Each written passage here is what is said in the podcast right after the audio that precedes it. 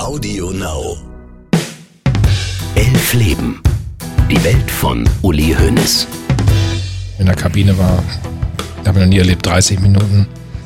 Hat keiner was gesagt, gefühlt. Das war gespenstisch, echt. Richtig spooky. Ach ja, das war fast schon Krieg zwischen Leverkusen und München. Uli Hoeneß hatte in dieser Geschichte überhaupt keine Chance. Und so war es in der Tat, dass aus allen Seiten jetzt äh, sich äh, Leute zu Wort melden, die meinten, irgendetwas äh, zu diesem Thema Christoph Daum sagen zu können. Und äh, es wurde eine Lawine ausgelöst, die auf mich hereinbrach. Glauben Sie, dass sich irgendetwas an der Qualität dieser Bundesliga verändern würde? Nein, weil das auch zu wenig ist, weil der Ah ja, dann Bayern- nehmen wir uns Naja, alles weg, oder Lass wie? mich mal ganz kurz, wenn wir über Zahlen reden, Zwischen Liebe und Hass liegt manchmal nur ein einziges Interview. Uli Hoeneß findet sich Anfang der 2000er in einer Auseinandersetzung wieder, die er nicht gewinnen kann. Wie konnte es dazu kommen? Wird ihn das verändern? Und wie schlage ich mich bei der ersten öffentlichen Diskussion mit Hoeneß? All das heute bei Elf Leben. Mein Name ist Max Jakob Ost.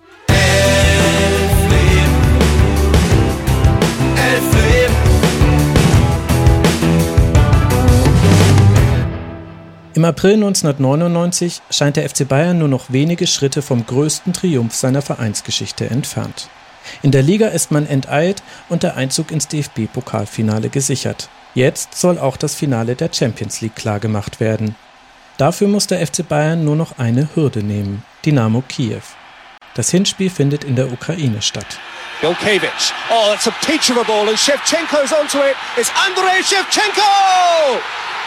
Zwei Stars ragen aus der Mannschaft von Kiew heraus. Valery Lobanowski, der Trainer, ein Taktikvisionär. Und Andrei Shevchenko, das 22-jährige Sturmtalent, das schon in der 16. Minute zum 1 zu 0 trifft. Was nicht seine letzte Duftmarke in diesem Spiel bleibt. He's bent it in mischievously. It's 2 0. 2 zu 0 nach 43 Minuten.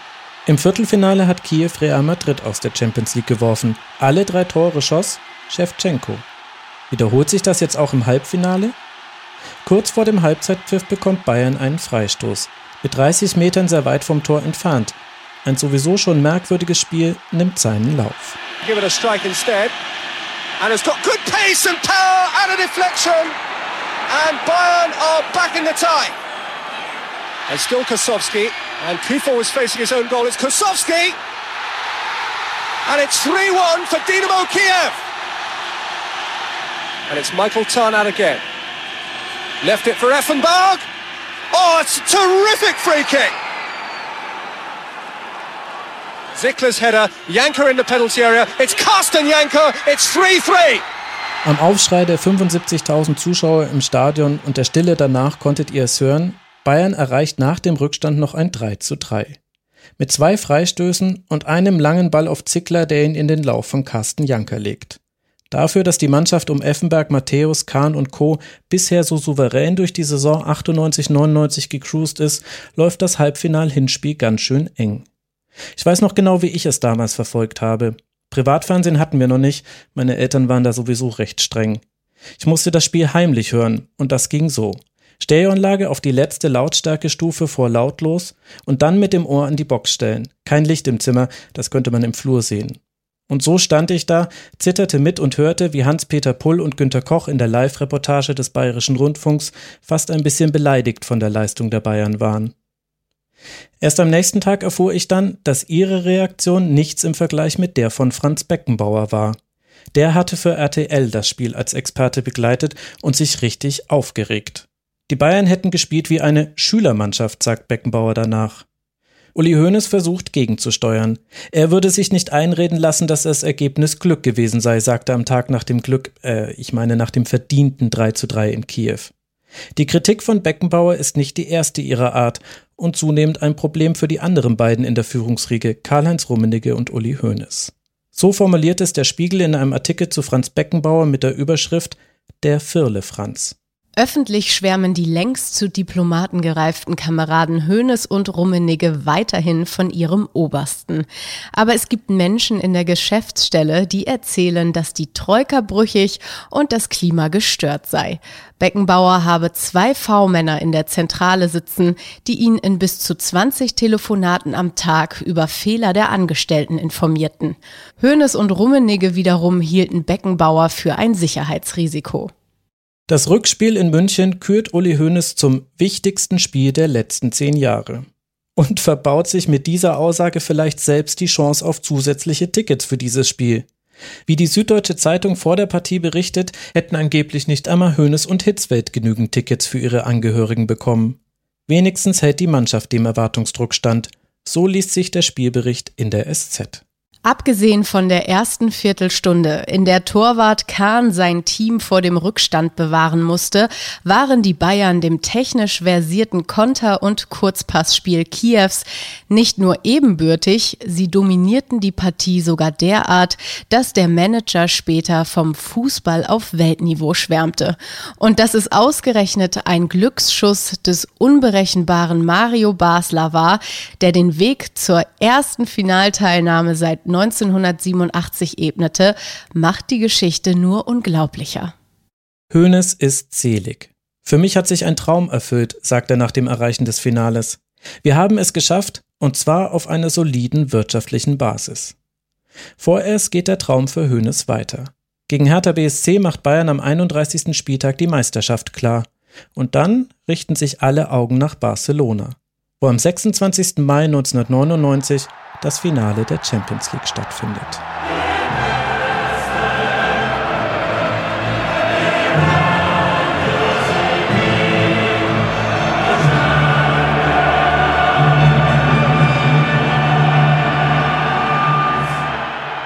Dreiundzwanzig Jahre nach dem letzten Erfolg im Europapokal der Landesmeister können die Bayern diesen Titel endlich wiederholen.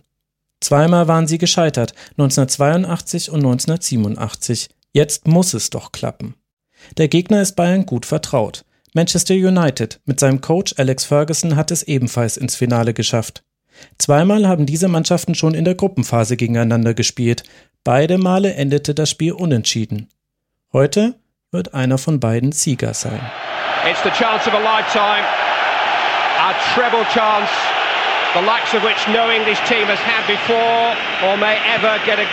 Für beide Vereine könnte es eine historische Saison werden.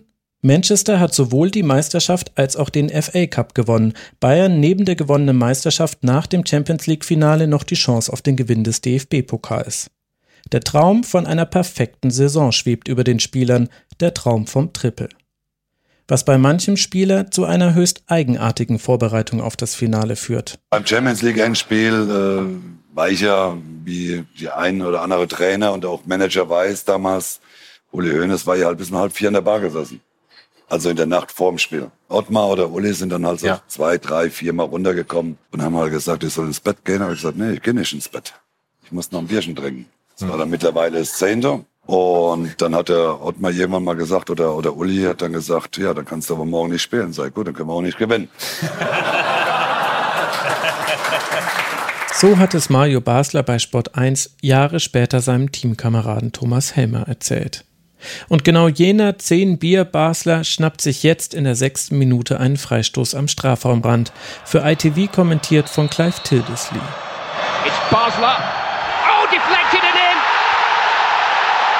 First blood to Bayern Munich. Mario Basler with a little over five minutes gone. And Manchester United, as they've done time and time again on this European run, have made it hard for themselves.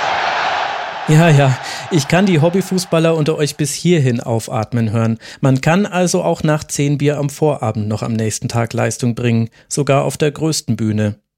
Trotzdem empfehle ich euch das nur bedingt zur Nachahmung. Ist nämlich ganz schön laut in so einem vollen Stadion. Und ob ihr das eurem Schädel antun wollt? Die Bayern gehen also mit 1 zu 0 in Führung. Und das gegen Manchester United. Das ist für Uli Hoeneß nicht einfach irgendein Gegner. In Europa, so hat der Visionär von der ISA ausgemacht, gäbe es nur ein Fußballunternehmen, das von der Konzeption besser sei als die Münchner, Manchester United. So steht es in einem Bericht des Spiegel über Manchester. Mit rund 250 Millionen Mark Umsatz setzt der englische Verein über 50 Prozent mehr um als die Bayern. Wenn es um United geht, gerät Hoeneß richtig ins Schwärmen. Hier ein Beispiel aus einem Interview mit dem Kicker. Dieser Club vereint die Idealkonstellation. Menu ist sportlich erfolgreich und hat ein profitables Business. Dieses Stadion mit all seinen Möglichkeiten. Das Catering im Stadion, das Menu selbst betreibt. Die eigenständige TV-Vermarktung in der ganzen Welt. Das Merchandising. Damit erwirtschaftet der Club jedes Jahr riesige Gewinne.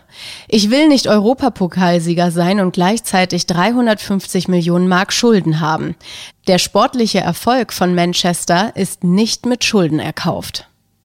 United symbolisiert einen modernen und internationalen Fußballclub, in dem einige Entwicklungen dieser Zeit aber auf die Spitze getrieben werden. Wenn ihr euch erinnert, wie im deutschen Fußball die Rechteinhaber mit Vermarktungsagenturen bei den Vereinen mitverdienen wollen, bei United geht diese Entwicklung noch einen Schritt weiter.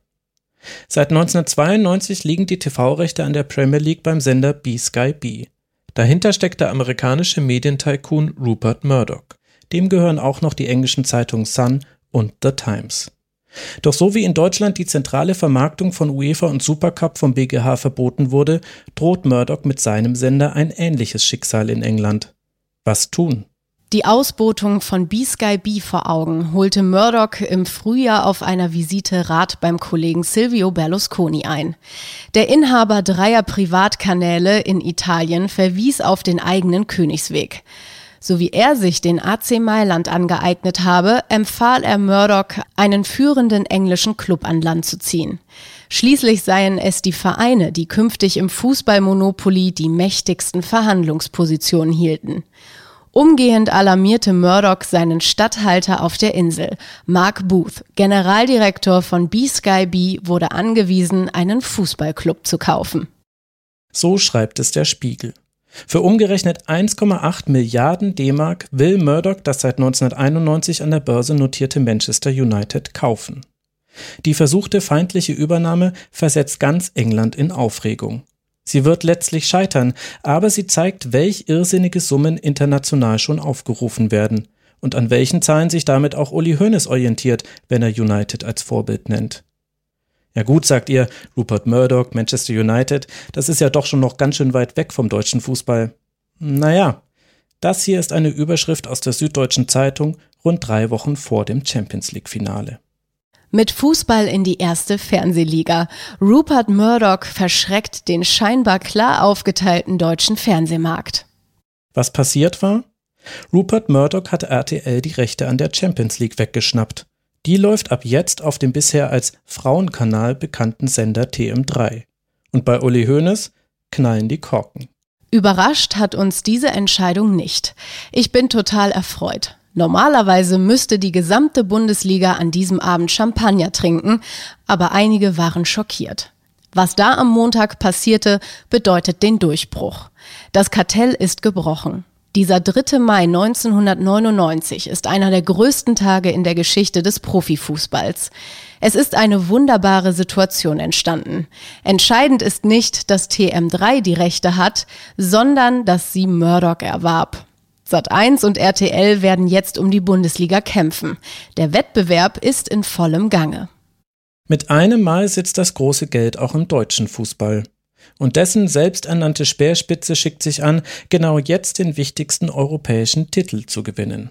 Und wie geschickt sie das Tempo immer wieder aus dem Spiel nehmen und wie sie bei der Kopfballabwehr vorhin bei dieser Ecke zu viert da sind, halb links, Scholl, Scholl schießt, Schuss von Scholl! Oh, was für ein Schnalzerer! Aber schmeichelt dieser Riesen, dieser blonde Kasten, windet sich und dreht den Ball um den Pfosten ins Aus. Und jetzt faucht er den Jaap Stam an. Ich weiß nicht, ob auf Dänisch oder auf Englisch bloody so und so. Und der steht da, Janker, bei der Ecke. Und der macht Winky Winky, der Basler zum Publikum, zu den Bayern-Fans. Es steht 1 zu 0 zu spielen, noch sieben Minuten. Günter Koch und auch sein Kollege Hans-Peter Pull berauschen sich in ihrer Radioreportage für die ARD am Spiel der Bayern. Wenn die mal nur ihre Chancen verwerten würden. Der FC Bayern München vertritt den deutschen Fußball hervorragend. Er führt mit 1 zu 0 und es werden immer weniger Minuten bis zum Traum. Basler, Ecke von rechts, schön kommt sie, Kopfball, meine Herren, er unterläuft den Ball. Fallrückzieher an die Latte, verdammt nochmal, erst war es der Posten, jetzt war es die Latte, Janker an die Latte, das ist die 9 und, äh, oder 84. Minute. Oh, der FC Bayern womöglich vor dem größten Triumph nach 23 Jahren wieder ein Sieg zuletzt, wie gesagt, durch Bulle Rot gegen Saint-Etienne. Die Situation war so, dass wir in der 90. Minute war eigentlich alles gelaufen. Wir standen bereits mit den äh, Sieger-T-Shirts, Champions League-Sieger 99 FC Bayern am Spielfeldrand, bereit, um die auszuteilen an die Spieler. Wir hatten mit dem Fernsehen die Interviews bereits abgesprochen. Nochmal kommt der Ball nach innen, Vorsicht, Effenberg kann klären, der Ball geht ins Haus, es gibt Ecke. Meine Herren. Dwight York. Cleared, Giggs with a shot. Sheringham! Raus mit dem Ding, raus mit dem Ding. Fuß, Achtung, Tor, Tor. Das ist bitter. Das ist bitter. Der Posten da unten und die Latte da unten sind mitschuld. Einmal Scholl, einmal Janker. Um Himmels Willen jetzt nicht der Siegtreffer. Ecke für Manu. Von Beckham, Kopfball. Achtung, Tor, Tor. Der war nicht im Abseits. Der Treffer gilt. Beckham. Into Sheringham. And Solskjaer has won it. Franz Beckenbauer ist mit dem damaligen UEFA-Präsidenten Lennart Johansen von der Ehrentribüne runtergekommen. Die sind in der 88. Minute losmarschiert, sind mit dem Aufzug im Stadion Barcelona runter auf Spielfeldebene gefahren, gingen raus und dann hat Lennart Johansen, der UEFA-Präsident, gesehen, dass der äh, Champions League-Pokal dort und links und rechts die Fähnchen von Manchester United hingen. Dann hat er seine Leute angebrüllt. Nehmt die Fähnchen weg, seid ihr denn zu blöd, die richtigen Fähnchen hinzutun? Einer dazwischen, Mr. Präsident, ich will hier nichts hören, tut die Fähnchen. Mr. Präsident, ich will nichts, tut jetzt endlich. Bis irgendwann einer mal gesagt hat, äh, Manchester United ist Champions League-Sieger. Das heißt, er ist in der 88. Minute oben losgefahren, kam in der 93. unten an und hat überhaupt nichts mitbekommen, was hier los gewesen ist. Franz Beckenbauer übrigens ganz genauso. Again. And nobody will ever win a European Cup final more dramatically than this. Es war vielleicht die bitterste Niederlage, die ich oder wahrscheinlich auch Ole Hoeneß in der ganzen Zeit erlebt haben. Trotz des verlorenen Finale der Horm. Äh, warum war es die bitterste Niederlage? Wenn du im Finale der Horm, wo wir 36 zu 1 Torschütze äh, für uns hatten, in die Verlängerung gehst, dann hast du im Hinterkopf, oh, da kann auch etwas schieflaufen. Wenn du in ein Elfmeterschießen gehst, weißt du, es kann auch verloren werden. Wenn du aber in der, in der 90. Minute in Barcelona 1-0 führst, dann ist alles erledigt. Und dann kann sich kein Mensch mehr vorstellen, dass du in der 93. Minute 2-1 für Manchester United steht. In der Kabine war, habe ich noch nie erlebt, 30 Minuten. Hat keiner was gesagt, gefühlt. Normalerweise trittst du ja gegen so eine Kiste dann hier, wo die Schuhe drin sind oder fluchst oder sonst was. Oder das war gespenstisch, echt. Richtig spooky. Kann man sich nicht vorstellen dieses ganze Szene, es war so unreal auch, ne? Als wir dann vom Platz zurück in die Kabine gingen, die Kabine in Barcelona ist die größte, die es im europäischen Fußball gibt. Es waren ungefähr 40 Leute drin und 15 Minuten lang wurde kein einziges Wort gesprochen. Sami Kufor stand unter der eiskalten Dusche, 15 Minuten lang. Der hat gar keine Kälte mehr gespürt. Der stand unter der Dusche und hat das Wasser auf sich prasseln lassen. Die anderen Spieler saßen alle da. Keiner hat ein Wort gesagt, weil jeder wusste, der Erste, der den Mund aufmacht, über den fallen alle anderen her. Ich weiß, ich erinnere mich ja noch, Johansen, der UEFA-Präsident, kommt runter und gratuliert uns. Da bin ich zu mir, Herr Johansen, wir haben verloren. Sagt er, wie? Was? Hm? hat er gar nicht gecheckt. Also dann hat er es gecheckt und ja, Heute, heute kann man ein bisschen drüber schmunzeln, aber ich glaube, sowas gibt es nie wieder. Also so ein Erlebnis, also für alle, ja, schlimmer geht's nicht. Und Ole Hoeneß stand genauso mit, mit dabei, Kopf geschüttelt und, und, und, und, und wir haben alle nicht kapiert, was, was los gewesen ist, ja. Und ich hatte damals dann mit, mit Ottmar Hitzfeld, wir haben uns nur mit den Augen Zeichen gegeben, komm, wir müssen zur Pressekonferenz gehen, ja. Die hat er dann sehr professionell erledigt und wir sind mit einem Golfcar zu einem Zelt außerhalb des Stadions gefahren, weil die Menge an Journalisten einfach zu groß war.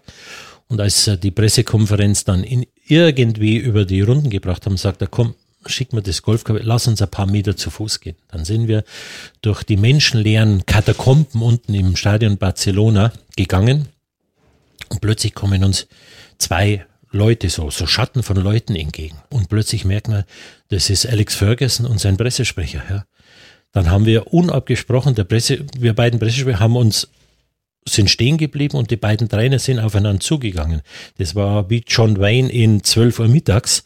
Dann standen sie voreinander, sind sich in den Arm gefallen. Der eine wusste nicht, warum er Champions League-Sieger geworden und der andere wusste nicht, warum er verloren. Und aus diesem Moment ist eine ganz, ganz enge Männerfreundschaft auch zwischen Ottmar Hitzfeld und Alex Ferguson entstanden. Dieser Abend, der ist, selbst wenn ich heute noch nachdenke, äh, ist unvorstellbar. 1982 gegen Aston Villa, 1987 gegen den FC Porto und jetzt 1999 gegen Manchester United. Kein Finale hat den Bayern so wehgetan wie dieses. 103 Sekunden hat es gedauert, bis aus einem 1 zu 0 ein 1 zu 2 wurde. Die Niederlage war so brutal, dass etwas Unerwartetes geschieht. Die Tragik dieser Niederlage und der Anstand, mit der ihr Ottmar Hitzfeld und seine Spieler entgegentraten, änderten bei vielen das Bild des FC Bayern. Das vermeintlich kaltherzige Profitunternehmen wurde von einer Welle der Sympathie erfasst, die vermutlich nicht größer gewesen wäre, wenn das Spiel gewonnen worden wäre. War der FC Bayern vielleicht zu dem Zeitpunkt so beliebt wie selten zuvor in Deutschland? Ich glaube ja weil also selbst die, die Bayern-Hasser, die es ja gibt, die haben gesagt, nee, das ist unmenschlich, das haben sie nicht verdient. Für Uli Hoeneß war das nicht gut, ja, weil er sagt, nee, der FC Bayern muss immer polarisieren, ja, dass uns jetzt alle plötzlich mögen.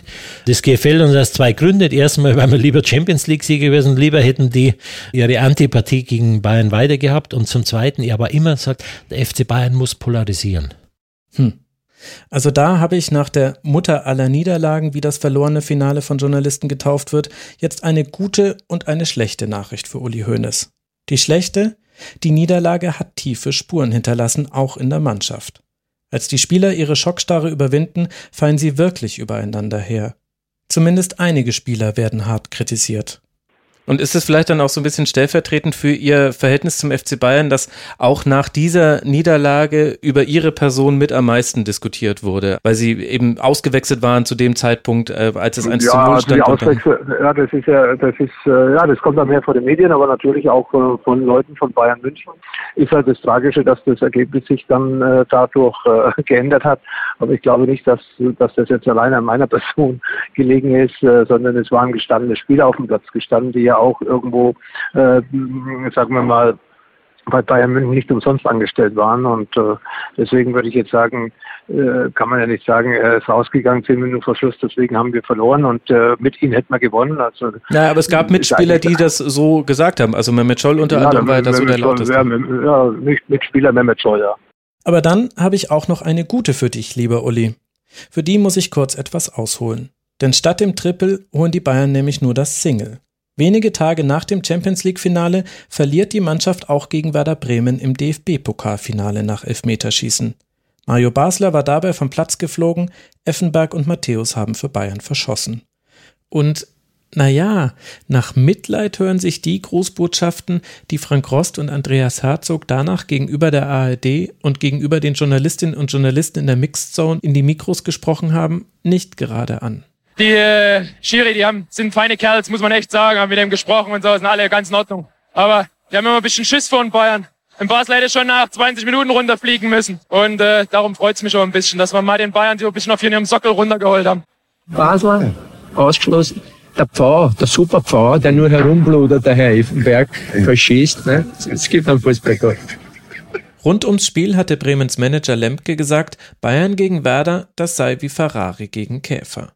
Kurz nach dem Finale verabschiedet er sich aus dem Fußball und bekommt noch ein Vergissmeinnicht von Uli Hoeneß nachgerufen. Ich war dann nur sauer, dass ich, als ich zurückgetreten war, gleich noch einen hinterhergekriegt habe. Die Schüler in Bremen tun ihm schon jetzt leid, die so einen unfähigen Mann dann da als Senator bekommen.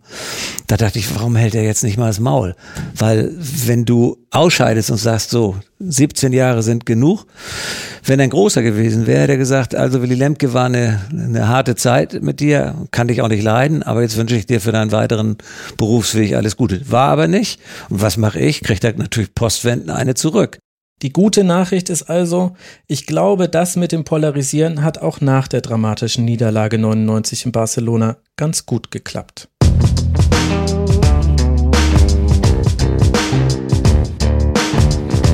Es ist September, vor einer halben Stunde habe ich getwittert, dass ich etwas zu Uli Hoeneß mache und jetzt sitze ich gerade etwas sprachlos mit meinem Handy in der Hand vor dem Rechner.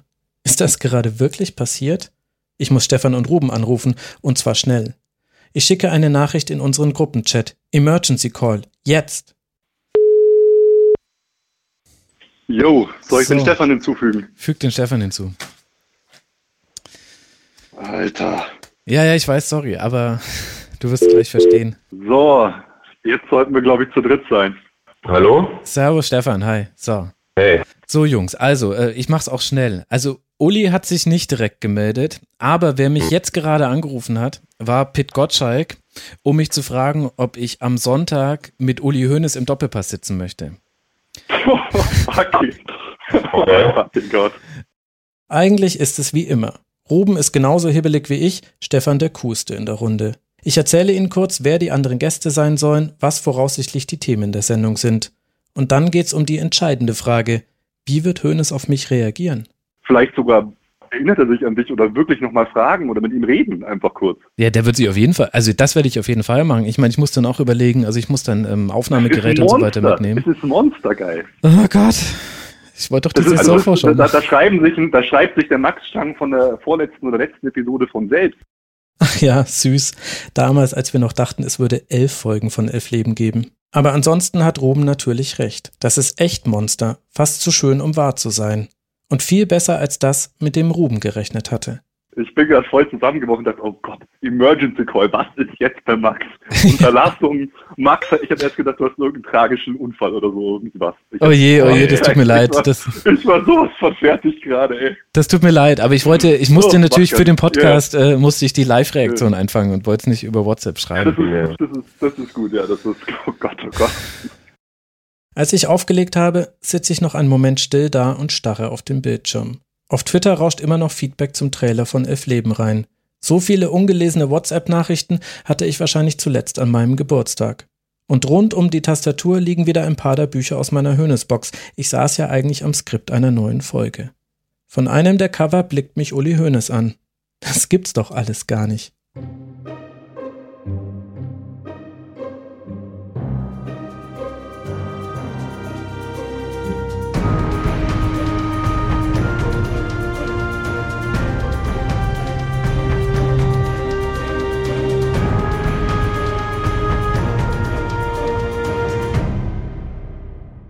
In die erste Saison nach den verlorenen Finals in Champions League und DFB-Pokal geht der FC Bayern ein bisschen gerupft.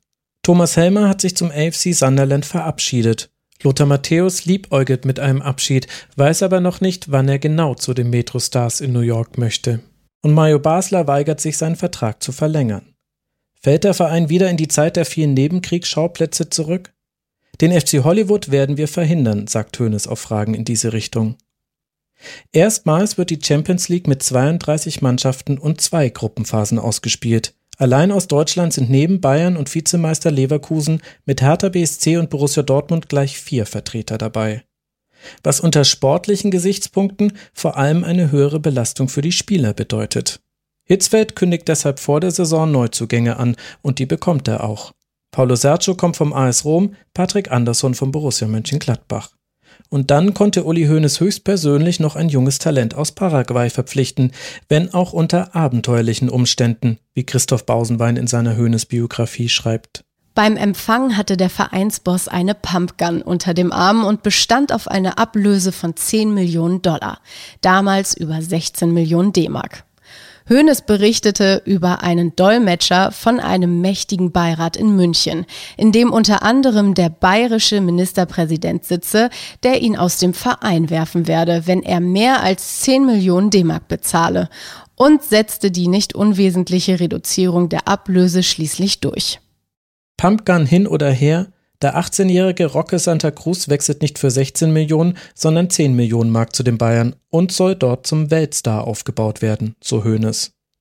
Am Anfang wird sich dieser Weltstar aber sicher häufiger gefragt haben, wo er da gelandet ist. Die Bayern starten mit einem Unentschieden gegen Hamburg und einer Niederlage beim Vizemeister Leverkusen in die Saison. Sie sind zeitweise nur auf Platz 15 der Tabelle. Am dritten Spieltag gewinnt Bayern zwar das Derby gegen die aufgestiegene Spielvereinigung Unterhaching aus dem Landkreis München, Mario Basler feiert aber vor dem Spiel bis tief in die Nacht in einer Disco und muss dafür 20.000 Mark Strafe zahlen. Auch sportlich passiert Kurioses. Gegen Eintracht Frankfurt prallt Sammy Kufur mit Oliver Kahn zusammen, der bewusstlos zu Boden geht. Als sich dann Ersatztorhüter Bernd Dreher das Knie verdreht, muss Feldspieler Michael Tarnath eine halbe Stunde das Tor hüten.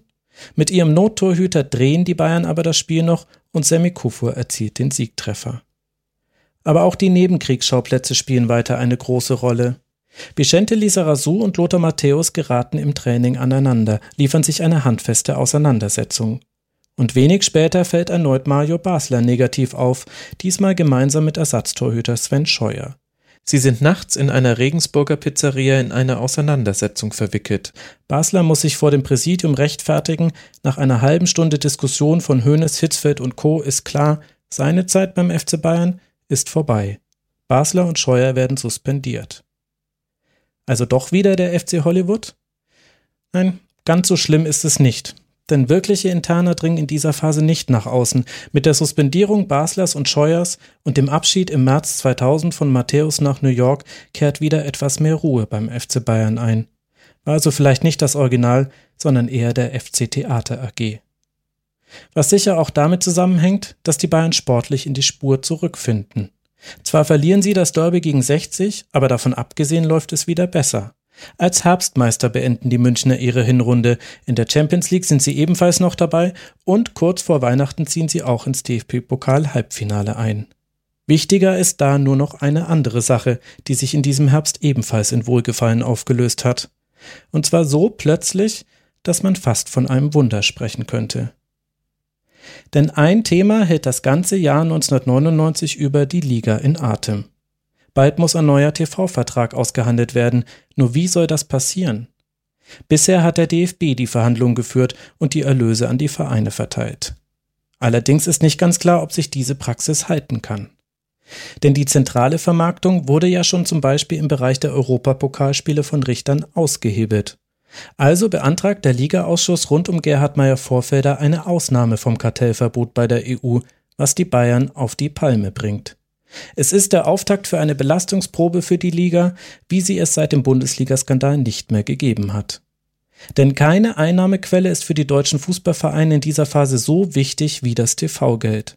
Nicht nur, weil die Einnahmen aus dem Verkauf der Übertragungsrechte an Ligaspielen jetzt schon mit 35 Prozent den größten Teil der Einnahmen der Vereine ausmachen, sondern auch, weil bei den anderen wichtigen Einnahmequellen langsam ein Wachstumsende erreicht zu sein scheint. Der Zuschauerschnitt hat sich eingependelt und damit die Einnahmen aus Ticketverkäufen. Im Bereich des Merchandising hat selbst der FC Bayern laut Uli Hoeneß 1999 ein Plateau erreicht. Offenbar seien die Bedürfnisse im Moment einfach gesättigt, sagt er. Und im Marketing steigen die Erlöse zwar noch, vor allem aber für die großen Vereine. Ein weiteres Wachstum ist nur mit einem guten TV-Vertrag möglich. Angesichts der hohen Schulden vieler Vereine steht einiges auf dem Spiel. Es geht ein Riss durch die Liga. Auf der einen Seite stehen 33 Vereine, die zumindest nach außen hin alle beim jetzigen System bleiben wollen. Die TV-Rechte aller Mannschaften werden gemeinsam verhandelt, das Geld anschließend verteilt.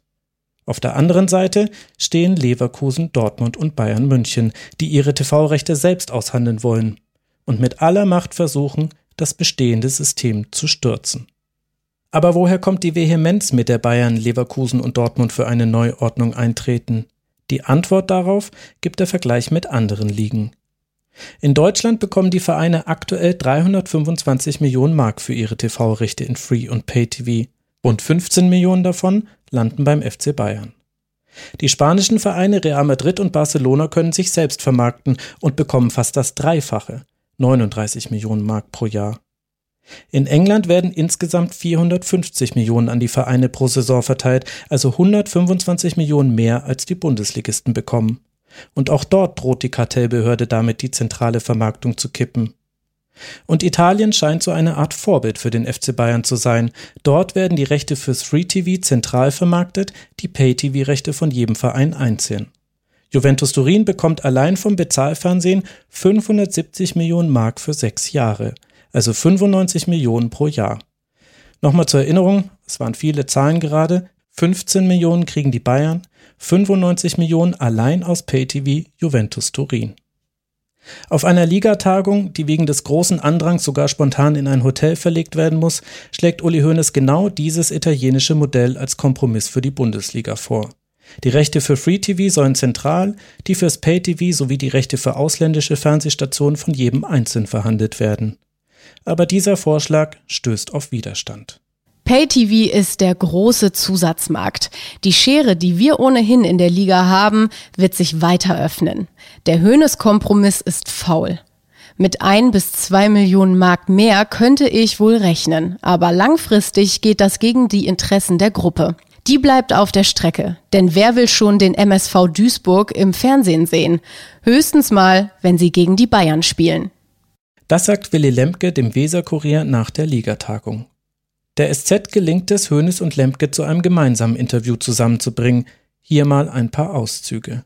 Lemke, bei Ihnen werden die Fernsehgelder bei einer dezentralen TV-Vermarktung explodieren. Deshalb kämpfen Sie ja auch wie ein Löwe dafür. Aber für die Bundesliga wird es nicht gut sein. Es ist doch jetzt schon so, dass Vereine überlegen, ob sie selbst in die Türkei reisen und sich irgendwelche Fabrikationsstätten suchen, um ihre Trikots produzieren zu lassen, weil die Ausstatter scharenweise die Vereine verlassen. Adidas trennt sich von Vereinen, Puma möchte sich von Clubs trennen. Es gibt Vereine, die händeringend einen Ausrüster suchen. Hönes? Das ist ja auch so ein typisches Argument. Wir wollten reicher und reicher werden auf Kosten der anderen. Wer hat denn geholfen, als Dortmund am Boden war, als Hertha am Boden war, als Frankfurt am Boden war? Bayern München hat kostenlos gespielt und den Vereinen 500.000 Mark und mehr in die Kassen gebracht. Aber unabhängig davon, ich bin überzeugt, dass es mit dem Kompromiss, der jetzt vorgeschlagen wird, allen wesentlich besser geht. In Lemke und Hoeneß personifizieren sich mal wieder die unterschiedlichen Perspektiven des deutschen Fußballs. Lemke bangt um die nationale Konkurrenzfähigkeit und die wirtschaftliche Gesundheit vieler Vereine.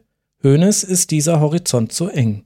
Er sagt, wenn sich in der Diskussion ums Fernsehgeld Leute wie Sie durchsetzen, die weiter auf zentrale Vermarktung setzen, haben wir bald keine Chance mehr, international im Vereinsfußball mitzukommen. Im Moment arbeiten wir in Europa noch fast mit derselben Waffe, mit dem Degen meinetwegen. Aber jetzt holen die Italiener, die Spanier, die Engländer den Säbel raus. Wenn wir ihren Ideen folgen, wird das deutsche Geschäft vielleicht mittelfristig laufen wie bisher, aber international haben wir keine Chance mehr. Und darunter wird auch das nationale Geschäft leiden. Wenn ich unseren Fans, und wir haben acht Millionen, erzähle, wir wollen uns nicht mehr an Real, an Manchester, an Liverpool, an Juventus Turin messen, sondern wir müssen schauen, dass wir uns Werder Bremen vom Hals halten, halten die mich für verrückt. Die Zielsetzung des FC Bayern ist, national eine Größe zu sein und international sich durchzusetzen. Es kommt zu einer Art Showdown zwischen den Topclubs und den übrigen Vereinen. Das geht so weit, dass Leverkusen und Bayern beim Lizenzantrag für die Saison 99-2000 explizit den Paragraphen ausklammern, der dem DFB die Vermarktung der TV-Rechte garantiert. Der Theorie nach hätten sie dafür aus der Bundesliga geworfen werden können. Es geht bis vor den DFB-Vorstand.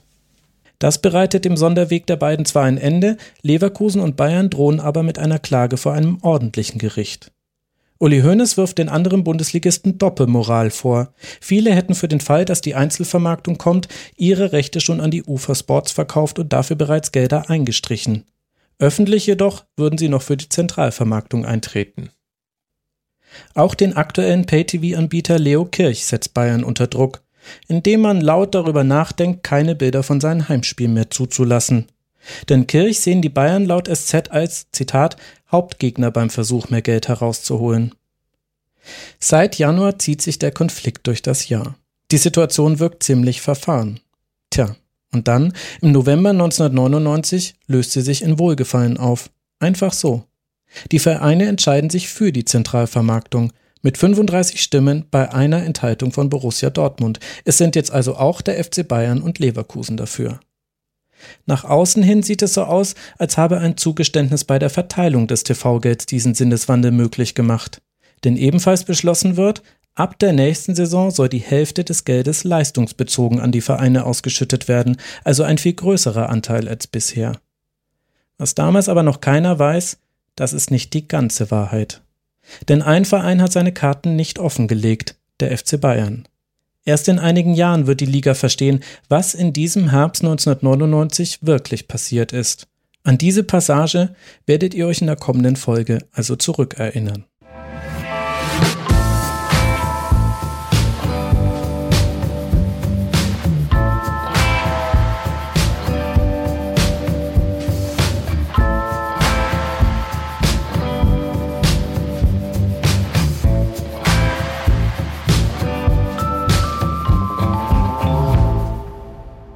Auch wenn sportlich gesehen die schmerzhafte Niederlage gegen Manchester United aus dem Jahr 1999 herausragt, ist es dennoch ein sehr erfolgreiches für Uli Hoeneß.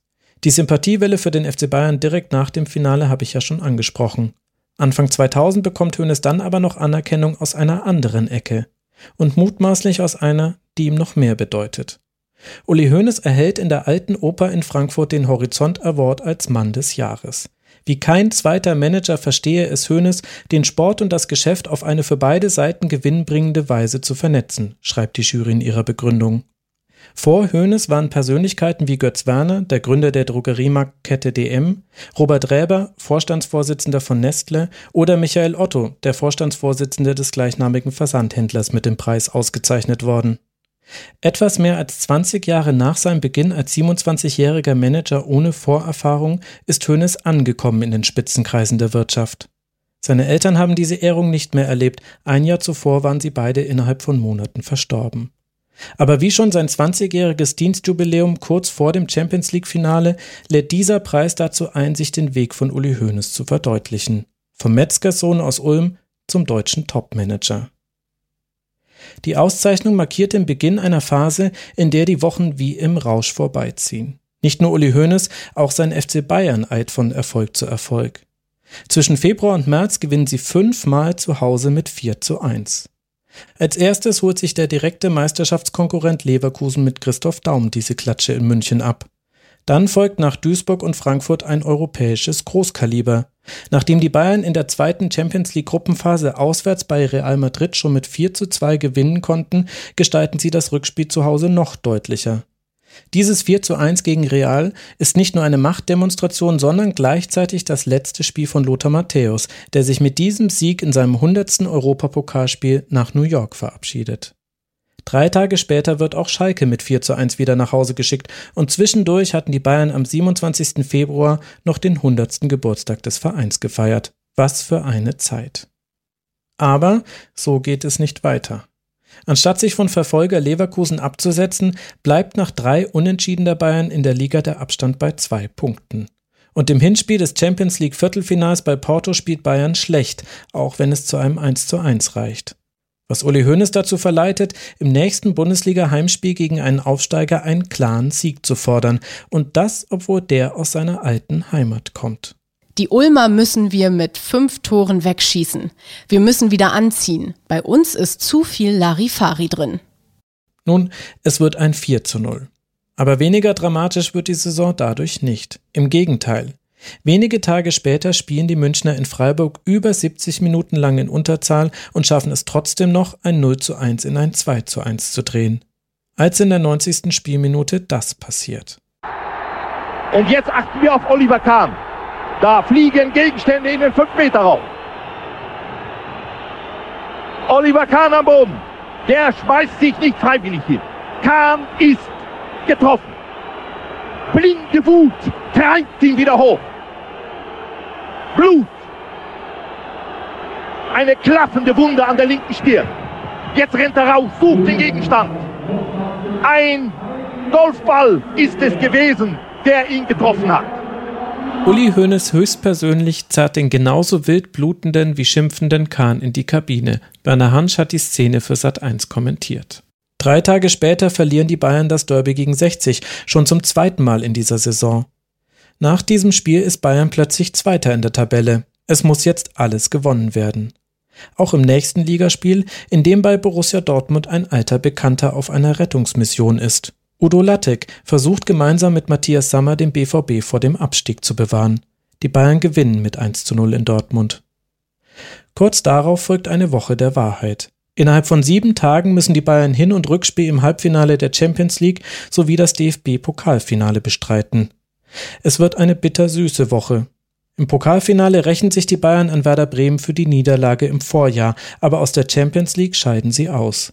Bei der Mannschaft, die sie in der Gruppenphase so dominiert haben, Real Madrid. Ein 2 zu 1 Sieg im Rückspiel reicht nicht, um das 0 zu 2 aus dem Hinspiel aufzuholen. Bleibt noch die Meisterschaft übrig. In der sieht es aber schlecht aus. Drei Punkte Rückstand haben die Bayern vor dem letzten Spieltag auf Leverkusen und die müssen nur noch bei einem Aufsteiger ran, vor den Toren Münchens gegen Unterhaching. Zehn Prozent Chancen auf den Titel würden die Bayern noch haben, sagt Ottmar Hitzfeld vor dem Spiel ins Mikrofon. Zugeschaltet ist Christoph Daum, der ihm in dieser Schalte noch zur guten Saison gratuliert. Für mich ist er der Trainer der Saison, sagt Daum. Dann steigt der Showdown, parallel in München und zwölf Kilometer entfernt in Unterhaching.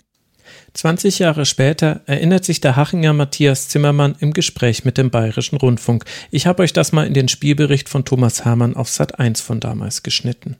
Die Ohrenspitzen nach Haching schielen und dennoch erfolgreich Fußball spielen.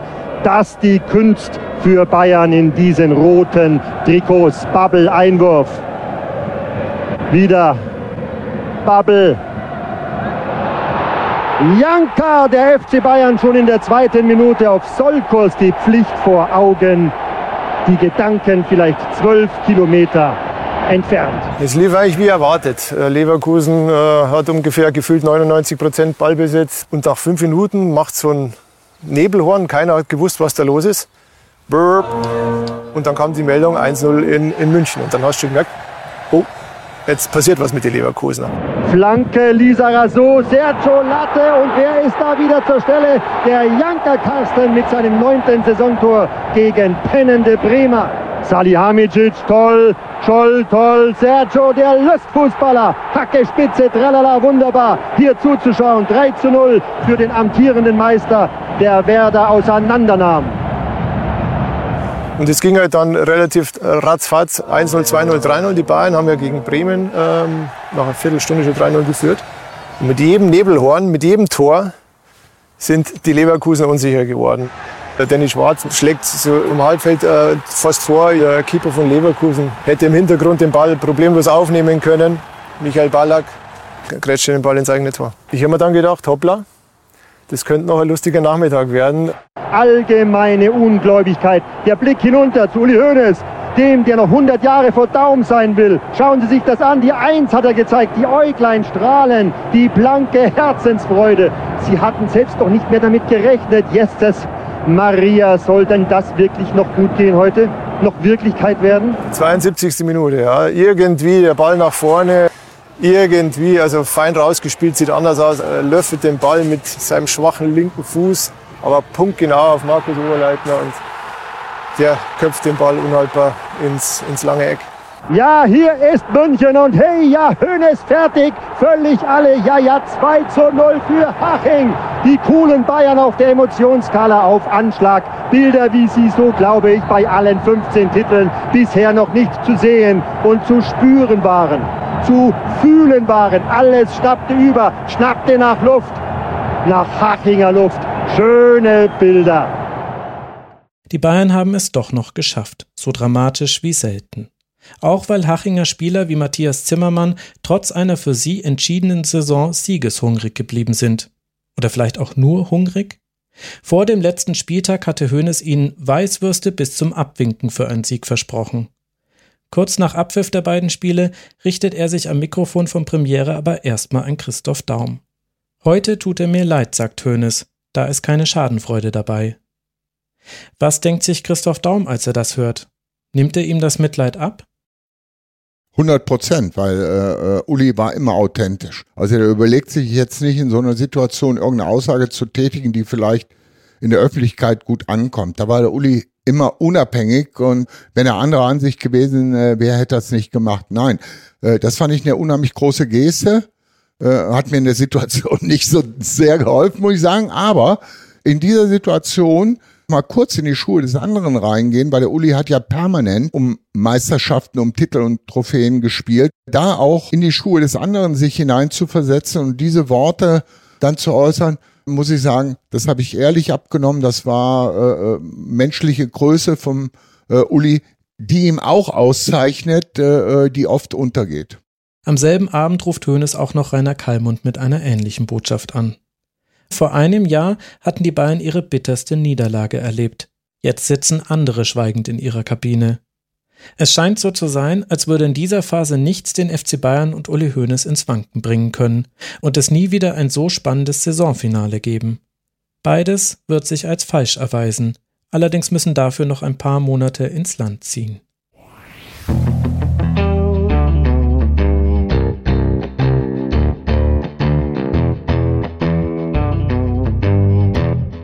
Krass. Das ist das einzige Wort, mit dem sich die erste Woche Elf Leben beschreiben lässt. Am Montag geht der Trailer online, kurz danach werde ich in den Doppelpass eingeladen. Abends stelle ich in einem anderen Podcast Elf Leben vor, am Dienstag werden die Zwillinge eingeschult, mittwochs gehen die ersten Folgen online und ich sitze im Studio von NTV, um vom Podcast zu erzählen. In dieser Taktung geht es jetzt weiter. Es ist heftig, wunderbar, aufregend, angsteinflößend und vor allem überfordernd. In meinem Kopf sieht es aus wie in der Benachrichtigungsleiste meines Handys. Da schieben sich unzählige Eindrücke, Gedanken und Informationen übereinander. Und ich komme mit dem Bearbeiten nicht mehr hinterher.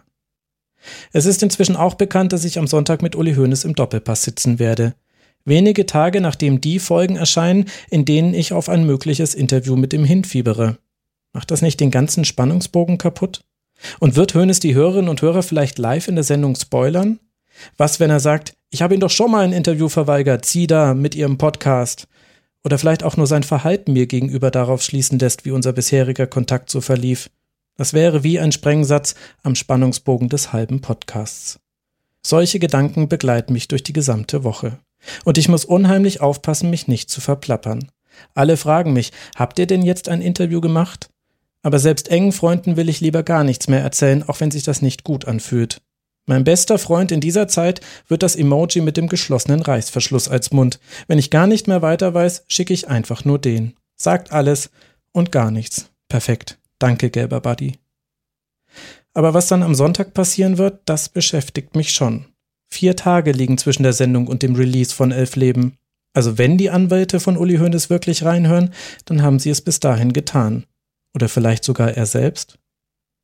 Mein Alltag fühlt sich in diesen Tagen vor der Sendung an, als würde ich im Park ein Kartenhaus bauen. Immer wenn ich gerade denke, ich habe etwas geschafft, kommt von irgendwoher der Höhneswind ums Eck und pustet alles fröhlich durcheinander. Windstelle wird es wohl erst nach der Sendung geben. Stellt sich nur die Frage, ob ich vorher auch einem Orkan begegne.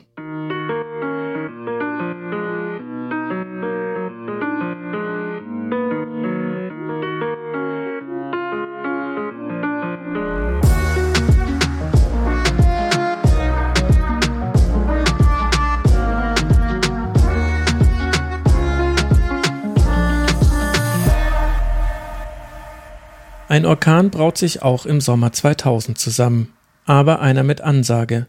Lauscht mal Gerhard Delling und Günter Netzer in der ARD. Tja, Jens Jeremies hat gesagt, der Zustand der Nationalmannschaft ist jämmerlich. Harter Ausdruck, aber mit Jammern hat das heute ein bisschen was zu tun, was wir da sehen, oder? Jämmerlich hat er gesagt, ich würde besorgniserregend sein. Mhm. Schon im April kritisiert Jens Jeremies den Zustand der Nationalmannschaft scharf. Ein schwaches 1 zu 1 gegen die Schweiz bestätigt seinen Eindruck. Der englische Daily Telegraph schreibt von der wohl schlechtesten deutschen Mannschaft seit Menschengedenken, und so richtig zu widersprechen ist schwierig. Nicht nur zwischen Ribbeck und der Mannschaft, auch zwischen ihm und Uli Stielicke kommt es zu Verwerfungen. Noch vor der EM wird Stielicke gekündigt.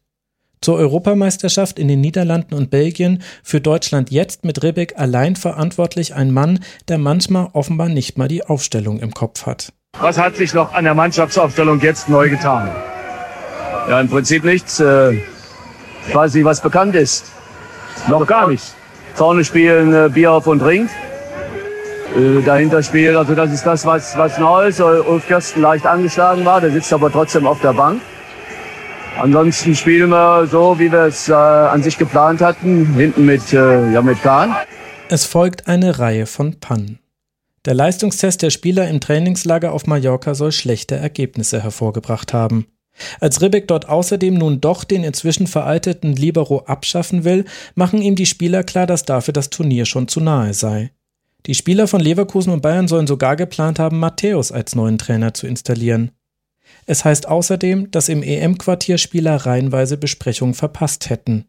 Bei einem Training auf der Anlage eines Dorfvereins betreten nicht nur Zuschauer ungehindert den Platz, sondern der Kapitän Oliver Bierhoff verletzt sich auch noch auf dem holprigen Rasen. Weil keine medizinische Versorgung vor Ort ist, muss er zur Straße humpeln und auf ein Auto warten, das ihn zurück ins Quartier bringt. Dieses Training findet übrigens beim SV Breinig statt. DFB-Präsident Egidius Braun ist dort Mitglied. Entsprechend grauenhaft verläuft die Europameisterschaft. Der amtierende Europameister Deutschland wird Tabellenletzter in seiner Gruppe, kann nur gegen Rumänien einen Punkt holen. Gegen England verliert die Nationalmannschaft mit 0 zu 1 und zum unwürdigen Abschluss gegen eine B11 Portugals mit 0 zu 3. Und schon kurz nach Schlusspfiff sinniert Bela Reti im ZDF über die Nachfolge von Ribbeck. Der Mythos der Unbezwingbarkeit ist endgültig Geschichte. Was sich 94 bei der WM angedeutet hat, unterbrochen durch den EM-Sieg 96, aber fortgesetzt bei der WM 98, erfährt eine negative Steigerung aus in der Vorrunde. Wie geht's weiter? Wer wird Bundestrainer? Viele Namen stehen im Raum. Auch die ersten Absagen. Jupp Heynckes, Arsene Wenger, Giovanni Trapattoni scheint interessiert. Er, der Co-Trainer, wird nicht gefragt werden, nehme ich an, Horst Rubisch. Aber Trapattoni, wäre das die gewünschte Innovation? Nein, auch wenn Trapattoni sicher für lustige Pressekonferenzen gesorgt hätte, er wird nicht neuer Bundestrainer. Ein anderer Favorit kristallisiert sich heraus, Christoph Daum. Der würde gerne, aber es gibt da ein Problem. Und Rainer Kalmund sagt, nein, das haben wir mit äh, dem Bayer-Konzern, mit allen Führungsgremien abgesprochen. Es gibt keine vorzeitige äh, Freistellung. Äh, du machst äh, auf jeden Fall bis 2001 hier weiter. Wir bestehen auf die äh, Einhaltung dieses Vertrages. Im Gegenteil, wir bieten dir sogar an, über 2001 hinaus eine Vertragsauflösung zu machen. Da habe ich gesagt, okay, dann machen wir jetzt hier ein schriftliches äh, Statement kann ich Ihnen zeigen, liegt hier vor. Ich stehe für das Amt des Bundestrainers nicht zur Verfügung. Ende. Bewaffnet mit diesem Statement machen sich Kalmund und Daum auf zu einer Villa in der Nähe von Köln. Dort trifft sich in der Sache Nationaltrainersuche eine wahre Elefantenrunde. Anwesend sind von Leverkusen Daum, Kalmund und Sportdirektor Rudi Völler, die DFB-Spitze mit Gerhard Meyer-Vorfelder, Generalsekretär Horst R. Schmidt und Pressesprecher Wolfgang Niersbach sowie vom FC Bayern Karl-Heinz Rummenigge und eben Uli Hoeneß. Daum startet das Treffen mit der Nachricht, dass er den Job nicht übernehmen könne. Ich habe das dann natürlich abgelesen, um da auch ja keinen äh, Fehler zu machen in der freien Rede. Hat aber bei dieser ganzen Sache ein schlechtes Gefühl, vor allen Dingen gegenüber meinem väterlichen Freund äh, Gerd Meyer Vorfelder, äh, mit dem ich im Vorfeld natürlich äh, viele Dinge schon angesprochen hatte und er sich riesig auf diese Zusammenarbeit auch gefreut hatte, weil er wusste, äh, das ist genau der Reformator, äh, den der DFB in der jetzigen Situation braucht, äh, weil meine Vorstellung ging natürlich weit äh, über die äh, deutsche Nationalmannschaft hinaus und es betraf auch sehr viele Strukturen, die sich innerhalb des DFBs äh, verändern äh, mussten. Und äh, mit Meyer Vorfelder äh, an der Seite war ich mir eigentlich sicher, dass diese Reformen umgesetzt werden können, äh, die äh, natürlich auch zu schmerzlichen, einschneidenden Veränderungen geführt hätten. Das hatte ich alles mit MV vorher schon abgesprochen und jetzt auf einmal die Rolle rückwärts, dass ich nicht mehr zur Verfügung stehe. Meier Vorfelder und Daum kennen sich noch aus Stuttgart, wo Daum den VfB 1992 zur Meisterschaft führen konnte. MV hatte Daum noch vor dem letzten Spiel gegen Portugal kontaktiert und mit ihm über das Amt des Bundestrainers gesprochen. Er ist verantwortlich für die Nachbesetzung, weil Egidius Braun ihm aus gesundheitlichen Gründen das Amt des DFB-Präsidenten überlassen hatte. Aber nicht Meier Vorfelder reagiert auf die Absage von Daum am emotionalsten, sondern ein anderer. Uli Hoeneß echauffierte sich. Was soll das denn? Wir reisen hier gerade äh, für äh, die Installierung von Christoph Daum als Bundestrainer von München hier an. Damit dokumentieren wir auch, dass wir diese Nominierung unterstützen und jetzt auf einmal dieser Rückzieher, das kann doch nicht wahr sein, dann brauchen wir doch gar nicht herzukommen. Also da hat Uli Hoeneß sie noch unterstützt? Äh, rückhaltlos. Er hat äh, dort äh, ganz klar sich für den äh, Bundestrainer äh, Christoph Daum ausgesprochen und hat dann auch gleich wieder sehr lösungsorientiert argumentiert, nämlich dass er sagte, okay, was hat denn Christoph Daum hier äh, uns jetzt gesagt? Der hat gesagt, äh, äh, dass er seinen Vertrag bei Leverkusen erfüllt. Das war auch in Vorgesprächen schon mal angeklungen. Es gibt also nicht die sofortige Freigabe einverstanden. Also sprechen wir doch jetzt nur darüber, wie wir die Zeit bis zum Ende des Vertrags mit Leverkusen gestalten. Dann machen wir eben den Vertrag als neuen Bundestrainer äh, mit Christoph Daum äh, äh ab Juli äh, 2001 äh, und dann sprechen wir jetzt hier nur über die Interimslösung, über die Übergangslösung und das ist eben jetzt unsere Aufgabe. Im letzten Punkt der verlesenen Presseerklärung heißt es eigentlich, dass Leverkusen jetzt eine Vertragsverlängerung mit Daum anstrebe. Vermutlich ein Ausgleich dafür, dass man ihm die Chance auf das Bundestraineramt verbaut. Aber so einfach lässt sich Hoeneß nicht abspeisen. Also dann doch keine Verlängerung bei Leverkusen.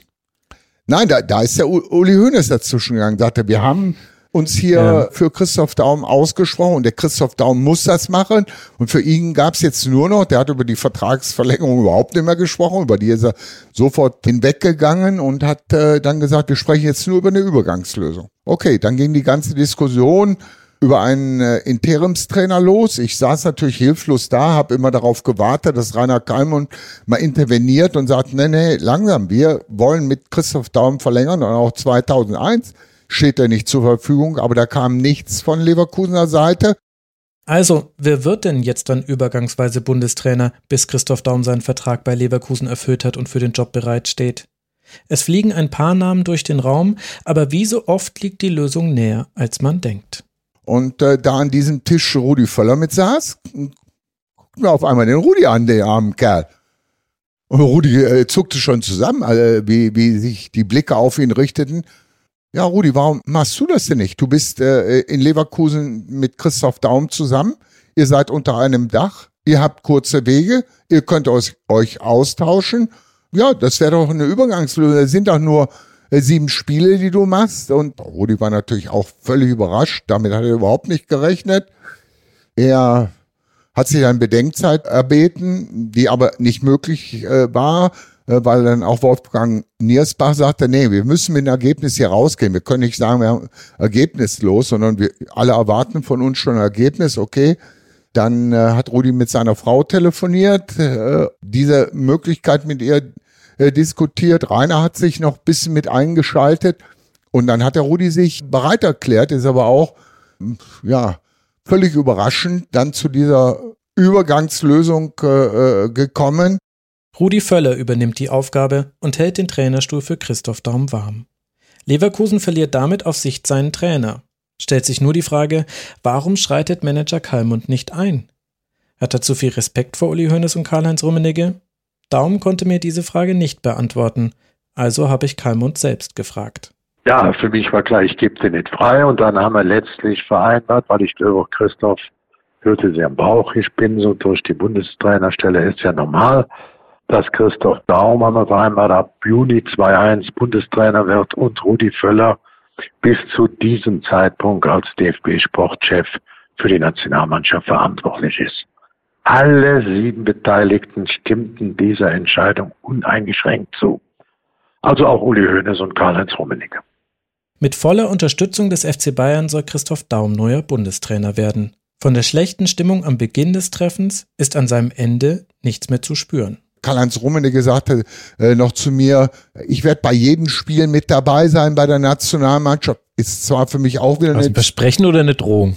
ein Versprechen, eine Ja, ja. Unterstützung, was ich toll fand, weil das ist auch wieder äh, bei diesem Job, den der Karl-Heinz damals hatte, auch wieder eine zeitintensive Sache, wo wieder äh, er sich mit einbringen muss. Aber er hat das im Sinne äh, des deutschen Fußballs äh, äh, auch gerne auf sich genommen und hat das auch sehr unterstützend ehrlich äh, dargestellt. Ich habe mich eigentlich gefreut, mit welcher Aufbruchstimmung äh, wir aus äh, diesem äh, äh, Treffen in Großkönigsdorf alle herausgegangen sind und uns gegenseitig verabschiedet haben.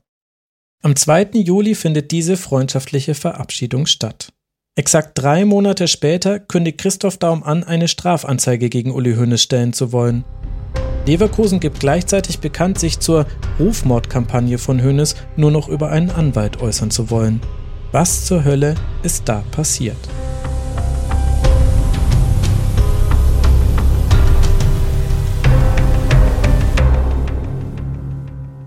In den Wochen nach Bekanntgabe von Daum als Bundestrainer in Spee beginnen Zeitungsartikel sein öffentliches Bild als detailversessener Arbeiter und Motivator mit flotten Sprüchen in Frage zu stellen. Ein Immobilienprojekt von Daum auf Mallorca ist schiefgegangen. Der Makler, dem Daum die Schuld daran gibt, meldet sich aus dem Gefängnis und berichtet Zeitungen, Daum würde ihm noch Geld schulden. Und das ist noch nicht alles, wie Daum in seiner Autobiografie Immer am Limit schreibt.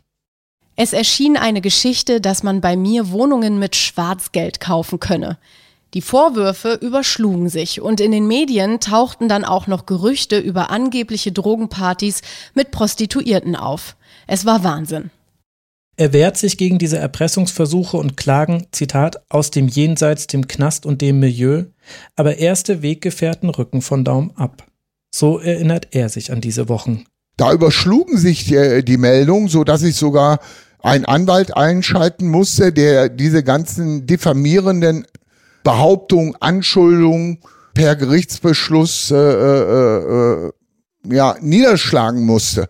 Und ich glaube, die beteiligten Personen hier in erster Linie, Rainer Kallmund, der, äh, der hat auch immer ein sehr gutes Gespür für Strömung, für Entwicklung. Er sagte, okay, obwohl ich Christoph Daum für den geeigneten Bundestrainer halte, was sich hier alles an Widerspruch, Kritik, an Unterstellung, Vermutung äußert, da rate ich äh, aus freundschaftlicher Sicht Christoph äh, eher, dieses Amt nicht anzutreten. Rainer Kallmund rät ihm das aber nicht nur hinter verschlossenen Türen, sondern auch öffentlich.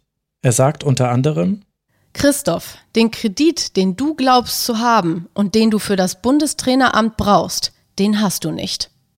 Und auch wenn Christoph Daum davon spricht, sich juristisch gewehrt zu haben, laut Thomas Hüttlin und seinem Buch Gute Freunde zur Geschichte des FC Bayern ist in dieser Phase keine Gegendarstellung erschienen und keine Unterlassungsklage angestrengt worden. Etwas, das Uli Hoeneß aus der Ferne sehr befremdlich findet. Christoph Daum sagt im Nachhinein, im Hintergrund habe sich jetzt etwas zusammengebraut. Weil ein Ermittlungsverfahren und später ein Prozess wegen Rauschgifterwerbs unter Anstiftung zum Drogenhandel gegen ihn läuft, wird er dazu nachträglich so einiges erfahren. Es gab Dinge, äh, wo ich mich auch über gewisse Aussagen, Reaktionen und dergleichen äh, gewundert habe. Natürlich könnte ich jetzt im Nachhinein einige Dinge hypothetisch zusammenfügen äh, und kann sagen, ja, die wussten das und das schon, die haben sich da und da äh, kurz geschlossen. Vor allen Dingen, wenn ich dann im Laufe meines Prozesses äh, diese ganzen abgehörten Protokolle durchlese, die alle von der Kripo mitgeschnitten worden sind und was dort äh, schon an Andeutung alles kam, äh, dann beschleicht mich manchmal auch ein ungutes Gefühl, dass ich manchmal wirklich gar nicht ahnen konnte, was sich da alles äh, zusammenbraut. Gehen Sie nur davon aus, dass nicht nur mein Telefon abgehört äh, worden ist, sondern auch das Telefon von Rainer Kalmund und von Bayer Leverkusen, von Uli Hoeneß, von Dieter Hoeneß. Wenn ich Ihnen die ganzen Namen nenne, das sind 5000 Telefonate, die abgehört worden sind und die dann eben zum Teil gerichtlich dann auch abgeschrieben worden sind. Viele sind ja gar nicht abgeschrieben worden. Und beim Durchlesen äh, dieser Protokolle, äh, dann wird's dir manchmal schlecht, ja. Ob da jetzt wirklich im Hintergrund Absprachen liefen? Es ist von außen schwer zu beurteilen. Die Art und Weise, wie sich die Ereignisse jetzt abspielen, spricht meiner Meinung nach eher dagegen. Denn innerhalb weniger Tage Anfang Oktober 2000 eskaliert die Situation, aber ohne dass das orchestriert aussieht. Nach einer 0 zu 1 Heimniederlage gegen Rostock mischt sich Hoeneß öffentlich in die Debatte ein und sagt, das Thema Daum als Bundestrainer müsse neu diskutiert werden. Daum hat zu diesem Zeitpunkt seinen Vertrag beim DFB noch nicht unterschrieben und mit Völler als Trainer spielt die Nationalmannschaft deutlich besser. Kallmund antwortet auf diesen Vorschlag, man müsse Hoeneß mal auf Alzheimer hin untersuchen, aber das ist nur eine Zwischenstufe zur eigentlichen Eskalation. Einen Tag nach dem Spiel, am 1. Oktober 2000, ist Hoeneß im Auto unterwegs, um seine Golfsachen für einen Kurzurlaub auf Marbella abzuholen. Weil er im Stau steht, wählt er die Nummer eines Reporters der Abendzeitung, der ihn per Fax um Rückruf gebeten hat. Es war mit die größte Krise, die wir zu erleben hatten, ja. Es gab ein privates Gespräch zwischen einem damals alteingesessenen Journalisten, mit dem Ule Hoeneß auch schon zehn Jahre zusammen, die hatten sich, hatten privat telefoniert miteinander. Und Ule Hoeneß hatte nichts anderes gesagt als ihm privat, pass auf, wenn diese Geschichten, die in Köln veröffentlicht werden, dass es hier um Sex und um Drogenpartys ging, wenn die unwidersprochen geschrieben werden dürfen, Entschuldigung, dann kann der nicht Bundestrainer werden. Die deutsche Nationalmannschaft hatte damals den, den, den großen Sticker auf der Brust, keine Macht in Drogen. Und das hatte er ihm privat gesagt, Leute, dann kann der nicht Bundestrainer werden. Und was macht der Journalist? Hat am nächsten Tag ein riesengroßes Interview draus gemacht. Ob das jetzt wirklich ein als privat einzustufendes Gespräch war, ist von außen schwierig zu bewerten. Was aber sicher ist, Hoeneß verschwindet in den Urlaub und bekommt nicht direkt mit, was am Montag, den 2. Oktober passiert. Denn dann erscheint das Gespräch als Interview in der Abendzeitung mit der Schlagzeile Hönes Daumen nicht mehr tragbar. Das ist der Kernsatz des Artikels. Wenn das alles Fakt ist, worüber geschrieben wurde, auch unwidersprochen über den verschnupften Daumen, dann kann er nicht Bundestrainer werden. Ich habe noch keinen Beweis, aber wenn ihn einer erbringt, mache ich das nicht mit. Interessanterweise erscheint am selben Tag auch im Kicker ein Interview zur Sache. Dort äußert sich Hönes so. Wenn ein Journalist unwidersprochen von einem verschnupften Daumen sprechen kann, macht mich das sehr nachdenklich. Und wenn jemand dafür Beweise hat, kann ich das nicht ignorieren. Und dann kann Herr Daum nicht Bundestrainer werden. Wenn sich sein privates Umfeld allerdings wieder beruhigt bis zur Winterpause, können wir den Vertrag unterschreiben. Wie kommt es, dass noch ein zweites Interview mit fast identischen Aussagen erscheint? Vor allem, weil das erste laut Hönes und Hörwig ja ein Privatgespräch war. Ich rufe Carlo Wild, heute Chefreporter des Kickers, an. Er hat das Interview damals geführt. Wann hat er denn überhaupt mit Hönes gesprochen? Das war am Sonntagvormittag, definitiv, weiß ich. Ich weiß ja noch, wo ich gesessen bin in der Redaktion. Da kam die Thematik auf und dann haben wir darüber gesprochen. Ich dachte damals, es sei ein Privatgespräch weil ich mit Uli Hoeneß öfter auch äh, über diese Personalie schon als Daum damals perspektivisch Anfang Juli nach der verkorksten Euro 2000 installiert werden sollte, immer wieder mal das Thema angesprochen habe und mich auch damals gewundert habe, dass Hoeneß äh, für Daum war. Und wir haben immer wieder mal so, äh, wir haben oft Sonntagvormittag äh, gerade über Bayern München und da die Themen gesprochen. Und da haben wir auch immer wieder mal das Thema Daum äh, äh, angerissen und äh, er hat damals, ich glaube, mit vier Journalisten gesprochen an dem Sonntagvormittag.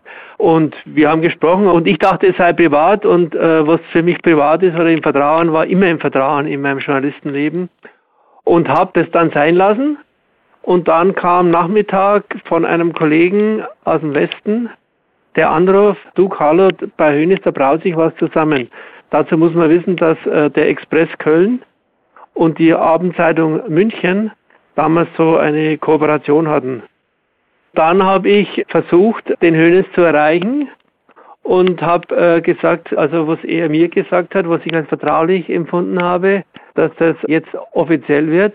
Ja, und dann, dann sind die, die äh, Zitate, die diese Thematik betroffen haben, wir haben ja da auch über das Spiel Rostock gesprochen, äh, abgesprochen worden. Und äh, nachdem wir keine Boulevardzeitung sind, haben wir ja eine eher kleine Überschrift gemacht. Der Text war ja auch nicht so lang, ich schätze 60, 80 Zeilen. Ja, und deswegen ist es halt, äh, bei uns hat es gestanden, genau so wie bei der Konkurrenz äh, und hat offenbar, wie Sie sagen, nicht die Beachtung gefunden. Denn nicht das Interview im Kicker, sondern das mit der AZ tritt einen Orkan der Empörung los. Mutmaßlich, weil es ein paar Unterschiede in den Kernaussagen gibt. Einmal klingt Hoeneß im Kicker nachsichtiger, wenn er die Perspektive aufmacht, die Vertragsunterschrift von Daum beim DFB nur auf den Winter verschieben zu wollen. Und dann haben seine Aussagen gegenüber der Abendzeitung eine andere Schärfe. Wer nur die Überschrift liest, glaubt, Hoeneß würde die Unterstellung gegenüber Daum als wahr ansehen.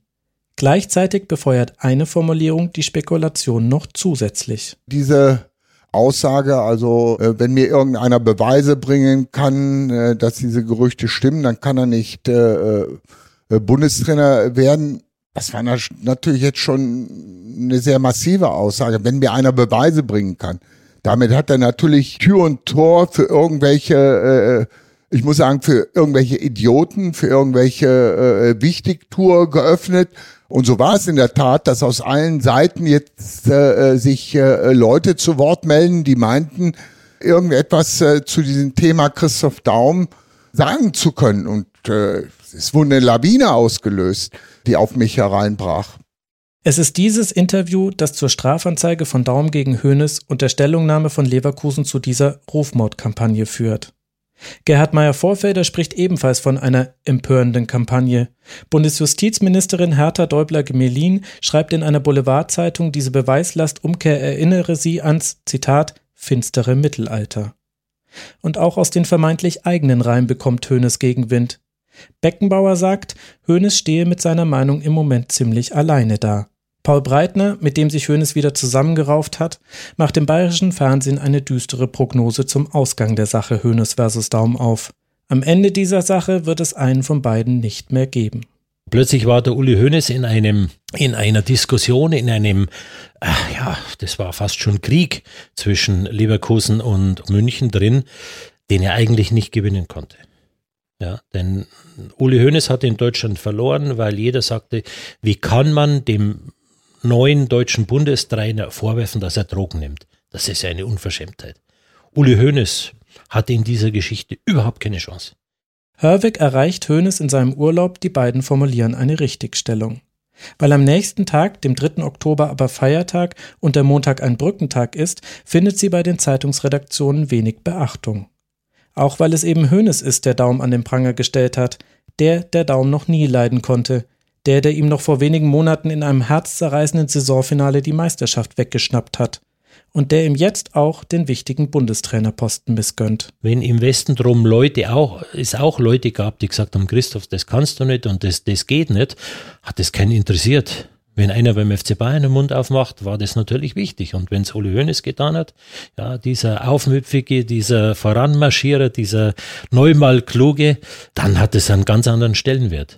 Uli Hoeneß hatte in dieser Geschichte eigentlich keine Chance.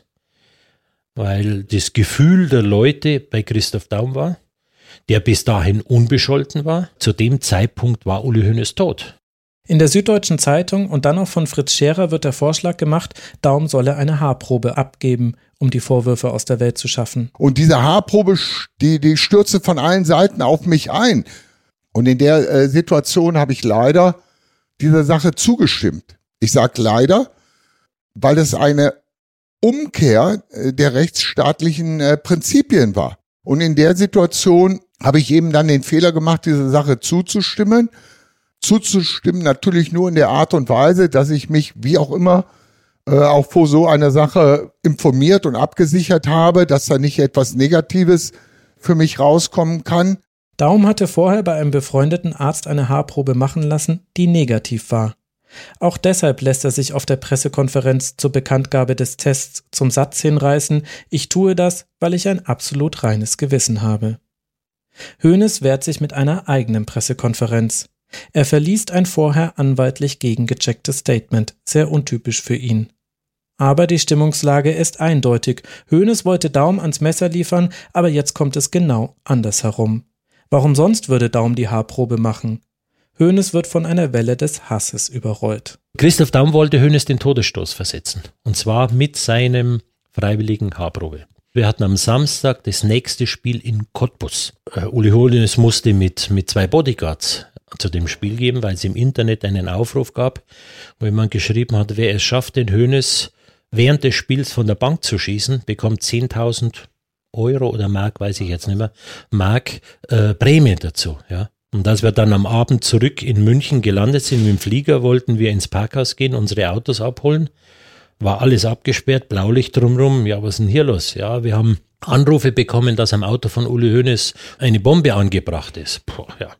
Wir konnten an dem Abend, wir haben uns alle Taxis nehmen und sind nach Hause gefahren. So aggressiv war die Situation damals.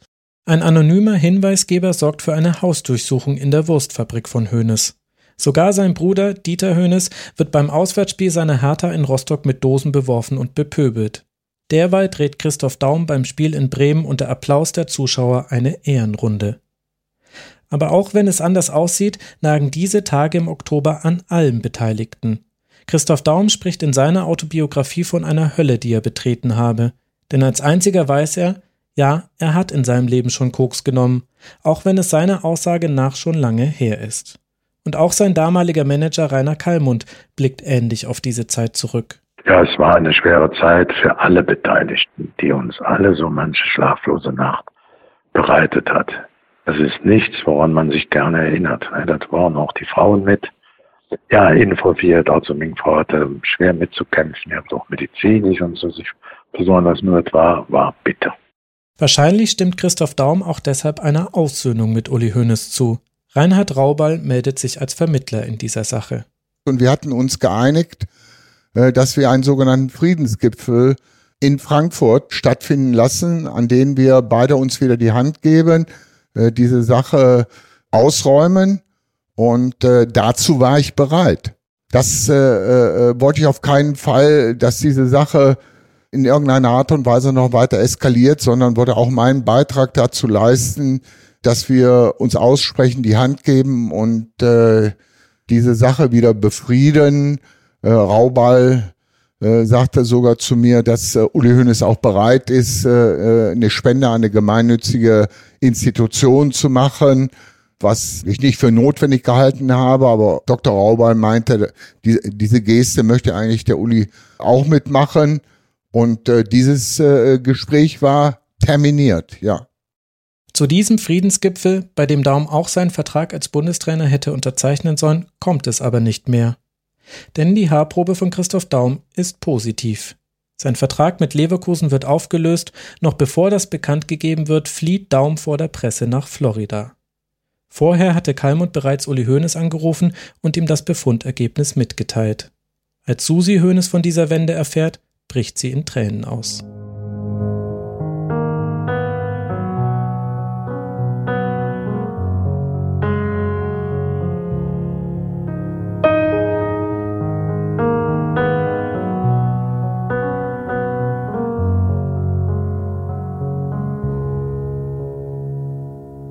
Uli Hoeneß hat einen Kampf gewonnen, den er eigentlich nicht gewinnen konnte. Und der ihn fast zum Aufgeben gebracht hätte, wie Christoph Bausenwein in seiner Hoeneß-Biografie zusammenfasst. In der schlimmsten Verfolgungsphase habe er sich oft total hilflos gefühlt. Zum einzigen Mal in seinem Leben habe er nicht mehr gewusst, wie es weitergehen soll. Die Feindseligkeiten, die ihm entgegengeschlagen waren, die Morddrohungen und die Hassbriefe, die bergeweise in der Geschäftsstelle an der Säbener Straße eingelaufen waren, hatten ihn taumeln lassen. Er habe erleben müssen, meinte er, was es heißt, wenn du ein ganzes Volk gegen dich hast. Uli Hoeneß hatte ernsthaft einen Rücktritt erwogen und war ins Grübeln gekommen.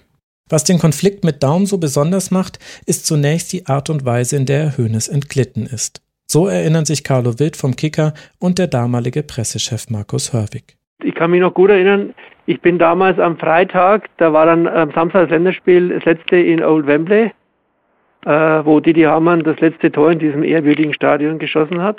Wir haben uns in Hönes in England getroffen, in London. Ich kam später, weil ich einen späteren Flug hatte.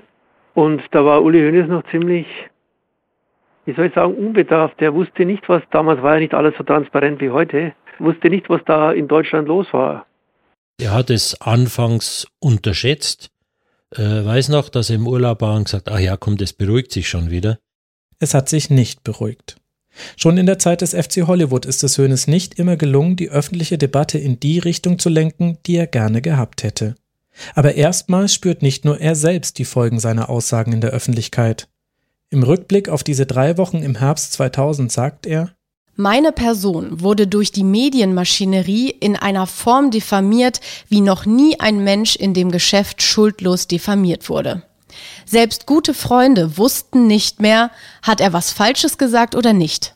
Meine Tochter hatte an der Universität mit Professoren Theater, die sie wegen ihres Vaters beschimpften, den sie nicht kennen.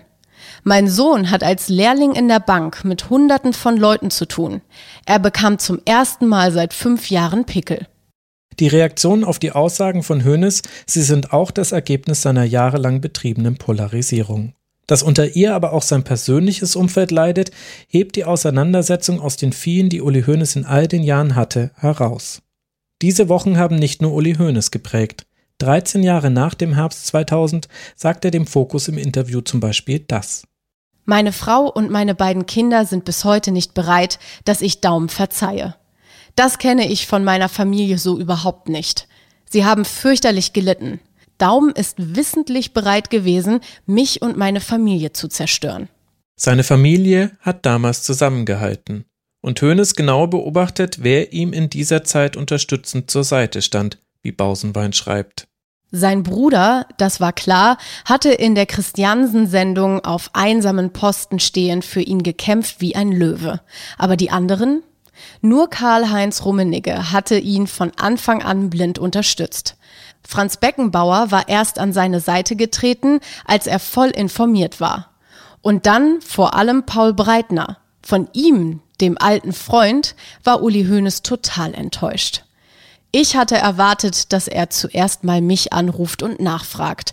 Aber er erklärte lieber, das sei der größte Skandal der Bundesliga seit dem Bundesliga-Skandal.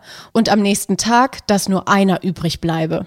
Vier Wochen später sagte er, er habe immer gewusst, das ist Uli Hoeneß. Das war das Schlimmste. Wäre er überzeugt gewesen, dass ich recht habe, hätte er das damals sagen können. Was Hoeneß letztlich gerettet hat, war mit der Haarprobe das, was seine Niederlage besiegen sollte. Diese Probe ist aber ein gutes Beispiel für die Kollateralschäden dieser Auseinandersetzung. Daum bestreitet nicht schon einmal Kokain zu sich genommen zu haben. Laut eigener Aussage sei er zum Zeitpunkt der Haarprobe aber monatelang clean gewesen. Gleichzeitig war der gemessene Wert in der Probe absurd hoch. Und überhaupt, warum war der Test, den Daum vor der eigentlichen Haarprobe hatte anfertigen lassen, negativ und spätere positiv. In den Gesprächen mit mir haben alle Beteiligten bis auf Christoph Daum die These vertreten, dass beim zweiten Test auch Schamhaare untersucht worden wären, und weil die langsamer wüchsen, sei mit ihnen Drogenkonsum länger als mit den Haaren vom Kopf nachweisbar. Ehrlich gesagt hatte ich mir das auch so gemerkt. Was ich nicht mehr wusste? Christoph Daum hat in den USA noch eine dritte Haarprobe nehmen lassen, auch ihr Ergebnis war negativ. Und auch der Prozess gegen ihn wegen des Erwerbs und der Anstiftung zum Drogenhandel endete mit einem Freispruch. Das Verfahren wegen illegalen Drogenbesitzes wurde gegen eine Geldauflage eingestellt. Ein Gutachter hatte die Aussagekraft des positiven Tests in Frage gestellt. Allenfalls hätte Daum mit ihm ein gelegentlicher Konsum nachgewiesen werden können. Laut Daum wurden die entnommenen Haare auf einen Tesafilm geklebt und in einem Briefumschlag zur Untersuchung gebracht. Ich glaube, es ist kein Zufall, dass nur Christoph Daum diese weitere Entwicklung noch im Blick hat. An der breiten Öffentlichkeit ging sie meiner Meinung nach vorbei. Nach der Urteilsverkündung spricht Christoph Daum von der schwersten Zeit seines Lebens. Er und Hoeneß sind aber nicht die einzigen, die gelitten haben. Der Konflikt hat noch jemanden betroffen, der oft komplett übersehen wird, den Reporter der Abendzeitung Bernd Hildebrand.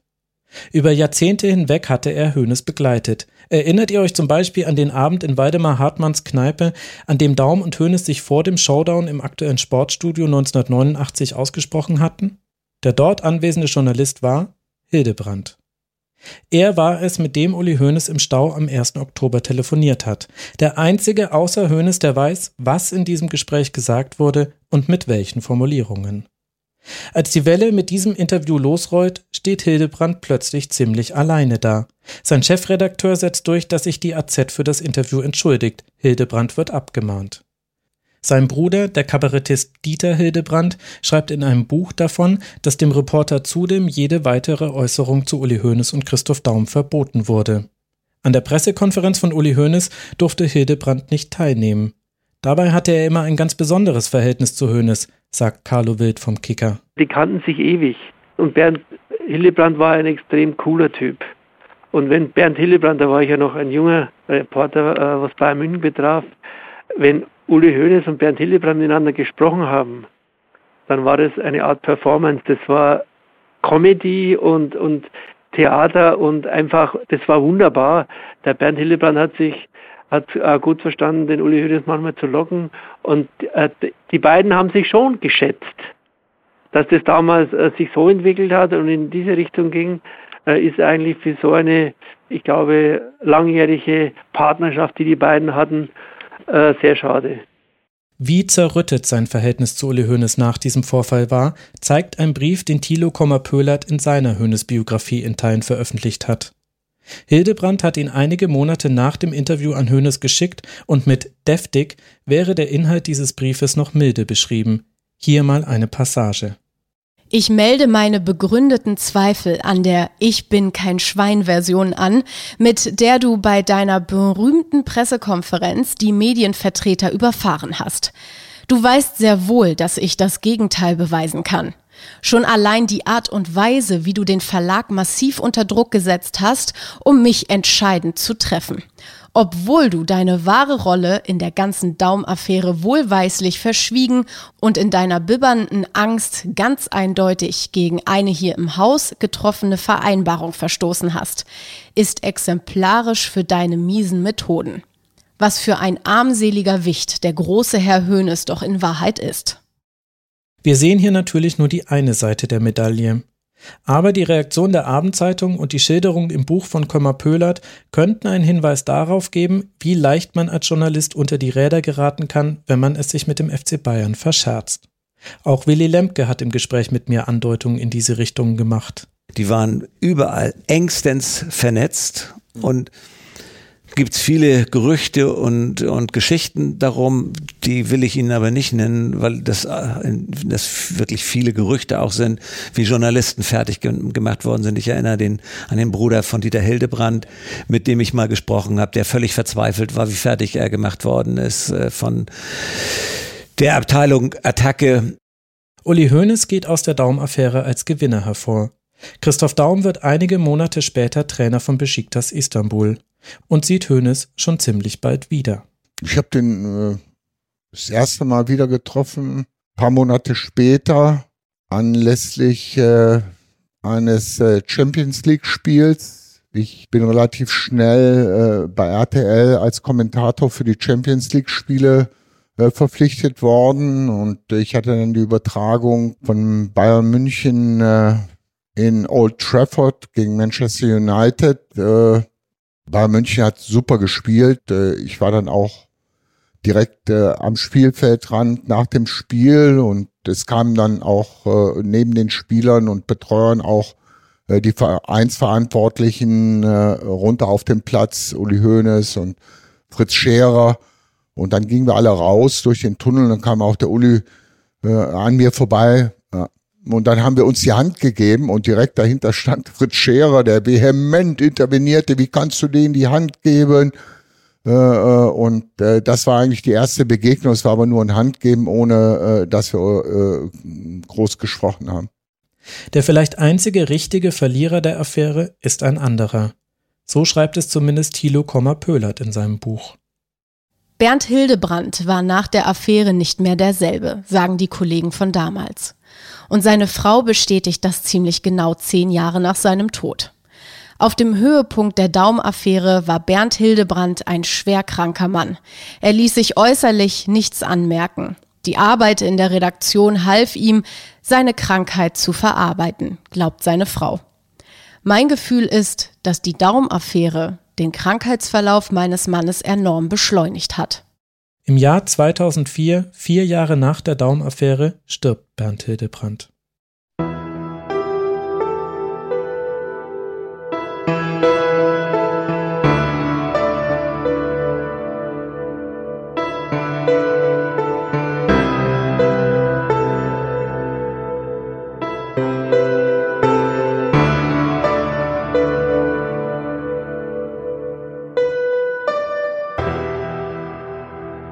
Ich war schon ein paar Mal im Fernsehen, deshalb hat sich da eine Routine eingestellt. Die Nervosität beginnt immer später, meist erst kurz vor der Sendung oder wenn die Anmoderation läuft. So war es auch bei meinem letzten Auftritt im Doppelpass bei Sport 1.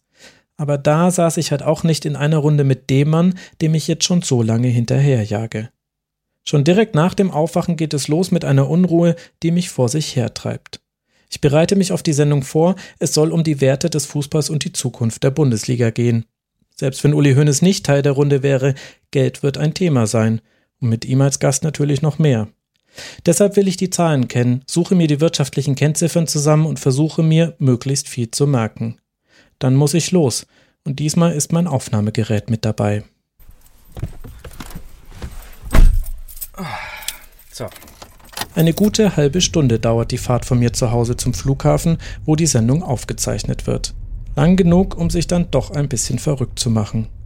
Als ich am Eingang des Hotels ankomme, in dem der Doppelpass stattfindet, fährt gleichzeitig ein Auto mit Uli Hoeneß auf der Rückbank vor.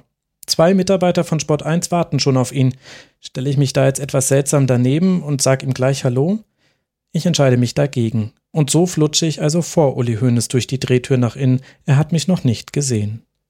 Erst hinter den Kulissen der Sendung treffen wir uns. Hoeneß kommt in den Raum und sofort ist bei den meisten die Betriebstemperatur um ein paar Grad höher. Eine Mitarbeiterin von Sport 1 legt Bücher aus, die er noch signieren soll. Die anderen Teilnehmer an der Sendung grüßen ihn wie einen alten Bekannten. Ich reihe mich ein. Wir geben uns zur Begrüßung die Faust, Corona halt. Und ich will gerade ein paar Worte sagen, damit er auch weiß, dass ich der bin, mit dem er mal telefoniert hat. Da wird Hoeneß in die Maske gerufen. Hm, na gut.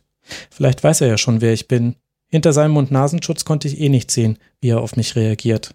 Aber ein bisschen doof war das jetzt schon. Ohne dass wir noch einmal Kontakt hätten, geht die Sendung los. Sonntag, endlich wieder Check 24 Doppelpass-Star. Herzlich willkommen. Als Stargast darf Uli Hoeneß die Sendung eröffnen. Seine Laune ist schon mal gut. Der beste Verein der Welt, das ist wahrscheinlich momentan der FC Bayern. Und hier ist der Mann, der ihn dahin geführt hat. Hier ist Uli Hoeneß.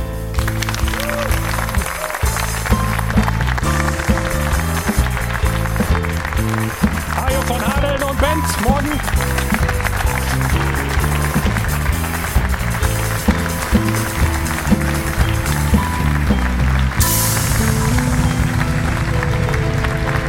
Uli, herzlich willkommen erstmal und herzlichen Glückwunsch nochmal.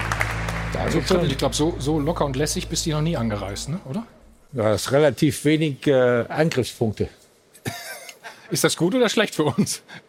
Das liegt an euch, ob ihr kreativ seid bei den Fragen. Ja? Aber kritische könnt ihr ja kaum stellen. Na, das geht ja schon mal selbstbewusst los. Mir fällt auf, wie alle in der großen Halle jetzt schon an den Lippen von Hönes hängen. Er hat einfach eine Ausstrahlung, das muss man schon sagen. Dann werden auch wir anderen Gäste vorgestellt. Gut, wir haben eine Menge zu besprechen, freuen uns aber erstmal, oder ich freue mich auf unsere Runde heute. Man könnte sagen, Journalisten aus drei Generationen. Er ist ein Mann der allerersten Stunde, Rainer Holzschuh, Herausgeber vom Kicker. Rainer, einer aus dem Mittelfeld, wie wir so schön sagen, unser Chefredakteur von Sport 1, Pit Gottschalk. Und einer der jungen Gilde, macht den Podcast Rasenfunk und Elf Leben, Max Jakob Ost. Herzlich willkommen. Guten Morgen. Neben uns dreien sind auch noch Marcel Reif und der Schiedsrichter Patrick Ittrich mit dabei. Und wir fünf erleben jetzt gleich mal einen klassischen Hönes. Gleich mit seinem ersten richtigen Wortbeitrag sagt er etwas, das Minuten später schon mit großen Schlagzeilen durch die Medien geht. Es geht um eine offene Vertragsverlängerung mit dem Verteidiger David Alaba. Bei ähm, David Alaba hakt es ein bisschen. Wird es nicht mal Zeit, dass er nach Hause kommt an Tegernsee? Dass ihr das klärt? Na, ich hatte mit ihm schon äh, vor einigen Wochen mal einen Kaffee trinken, aber bis jetzt sind wir zu keinem Ergebnis gekommen. Das Problem, wir wollen alle, dass David bei uns bleibt, weil er ein super Junge ist und ein super ähm, Spieler. Der Hansi Flick will ihn unbedingt bei uns behalten, aber er hat einen geldgierigen Piranha als Berater. Das ist eine von diesen typischen Formulierungen, die sich Hoeneß vor einem öffentlichen Auftritt zurechtgelegt hat. Das wird jetzt die Runde machen. Also vorbereitet hat er sich auf die Sendung schon mal. Da bin ich ja gespannt darauf, was sich Hoeneß sonst noch so zurechtgelegt hat.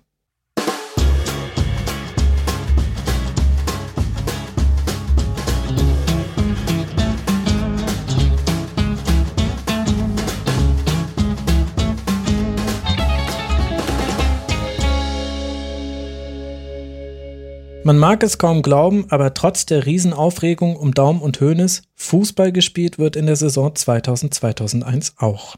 Aber diesmal ist es eine enge Saison. Die Bayern verlieren zum Beispiel gegen Energie Cottbus, die Spielvereinigung Unterhaching und sogar zweimal gegen Hansa Rostock. Was wieder mal zu skurrilen Bildern von Olli Kahn führt. Beim 2 zu 3 in Rostock boxt er einen Ball ins gegnerische Tor und fliegt dafür vom Platz. Als Bayern wenige Tage später auch in der Champions League Zwischenrunde bei Olympique Lyon mit 0 zu 3 verliert, reicht es einem aus der Führungsriege der Bayern. Nach dem Spiel findet das traditionelle Bankett statt, an dem die Mannschaft, Journalisten und geladene Gäste teilnehmen. Da ergreift Franz Beckenbauer das Mikrofon. Man kann jedes Spiel verlieren. Die Frage ist immer nur, wie man ein Spiel verliert. Und das war heute eine Blamage so wie wir gespielt haben, aber das hat sich schon in den letzten Wochen und Monaten äh, äh, angedeutet, das hat nichts mit Fußball zu tun. Das ist eine andere Sportart, die wir spielen. Das ist Ubeseeler Traditionsmannschaft, Altherrenfußball. Tut mir leid, wenn ich das so sagen muss, es ist so. Ihr müsst euer Spiel komplett umstellen. Wenn ihr so weiterspielt wie jetzt, werden die ganzen Trophäen sicherlich nicht nach München gehen, sondern sie werden woanders hingehen und sie werden anders feiern. In der Zukunft könnt ihr das nicht machen. Sonst müssen wir uns alle einen anderen Beruf suchen, das ist vielleicht gescheiter, aber das äh, hat nichts mehr mit Fußball zu tun. Also bitte äh, schleunigst darüber nachdenken äh, und euer Spiel komplett umstellen. Tut mir leid, wenn ich das so schonungslos sagen muss. Wenn einer Nachhilfeunterricht braucht, dann werde ich ihm noch ganz was anderes sagen. Also ich stehe auch heute noch und die nächsten Tage zur Verfügung, denn ich habe sicherlich noch mehr gesehen, als ich jetzt gesagt habe. Aber das, glaube ich, genügt. Was für eine Standpauke und das in aller Öffentlichkeit. Uli Hoeneß ärgert sich über die Worte von Franz Beckenbauer so sehr, dass er das Bankett verlässt. Der Kaiser ist in dieser Zeit Deutschlands gefeierter Fußballheld. Erst im Sommer 2000 hat er es geschafft, die WM 2006 nach Deutschland zu holen. Aber mit seiner wiederholten öffentlichen Kritik an der Mannschaft ist der Rummenigge und Hoeneß ein Dorn im Auge. Hoeneß reagiert so. Ich werde mich nach außen total bedeckt halten und nach innen Gespräche führen. Unruhe bringen ja die anderen rein. Da muss man nicht auch in dieses Horn blasen. Wenn wir 3 zu 0 gewinnen, kann man sich äußern. Wenn wir 0 zu 3 verlieren, muss man Ruhe geben. Es ist ja normal nicht üblich, dass der Chef seine Mannschaft vor 150 Sponsoren und versammelter Presse kritisiert. Das habe ich Franz auch gesagt. Was die Kritik von Beckenbauer aber so schmerzhaft macht, er hat einen Punkt. Über seine Formulierung kann man streiten, aber der FC Bayern der Saison 2000-2001 hat Probleme. Im ersten Spiel nach der Bankettrede gewinnt Bayern in der Liga mit 2 zu 0 zu Hause gegen Cottbus. So liest sich der Spielbericht in der Süddeutschen Zeitung. In all dem Trubel, den spitzen Kommentaren, den leisen Andeutungen ging das Spiel fast unter. Durch ein Kontertor und einen Torwartfehler hat der Meister verdient 2 zu 0 gegen einen Abstiegskandidaten gesiegt. Zugesehen haben wieder einmal kaum 38.000 Zuschauer. Der FC Bayern 2001 ist keine Attraktion mehr. Gegen Cottbus traten unter anderem an Bernd Dreher, Willi Sagnol, Patrick Andersson, Thorsten Fink, Hassan Salihamidzic, Thomas Linke. So viel Farblosigkeit hat selten in roten Trikots gespielt. Sie haben sich die Tabellenspitze nicht zurückerkämpft. Sie haben ein paar Tage Ruhe geschenkt bekommen, wenn Beckenbauer schweigt. Immerhin, nach dem Trubel von Lyon spielt die Mannschaft deutlich besser, allerdings vor allem in der Champions League. Dort revanchieren sich die Bayern im Viertelfinale bei Manchester United für die dramatische Niederlage zwei Jahre zuvor und ziehen ins Halbfinale ein.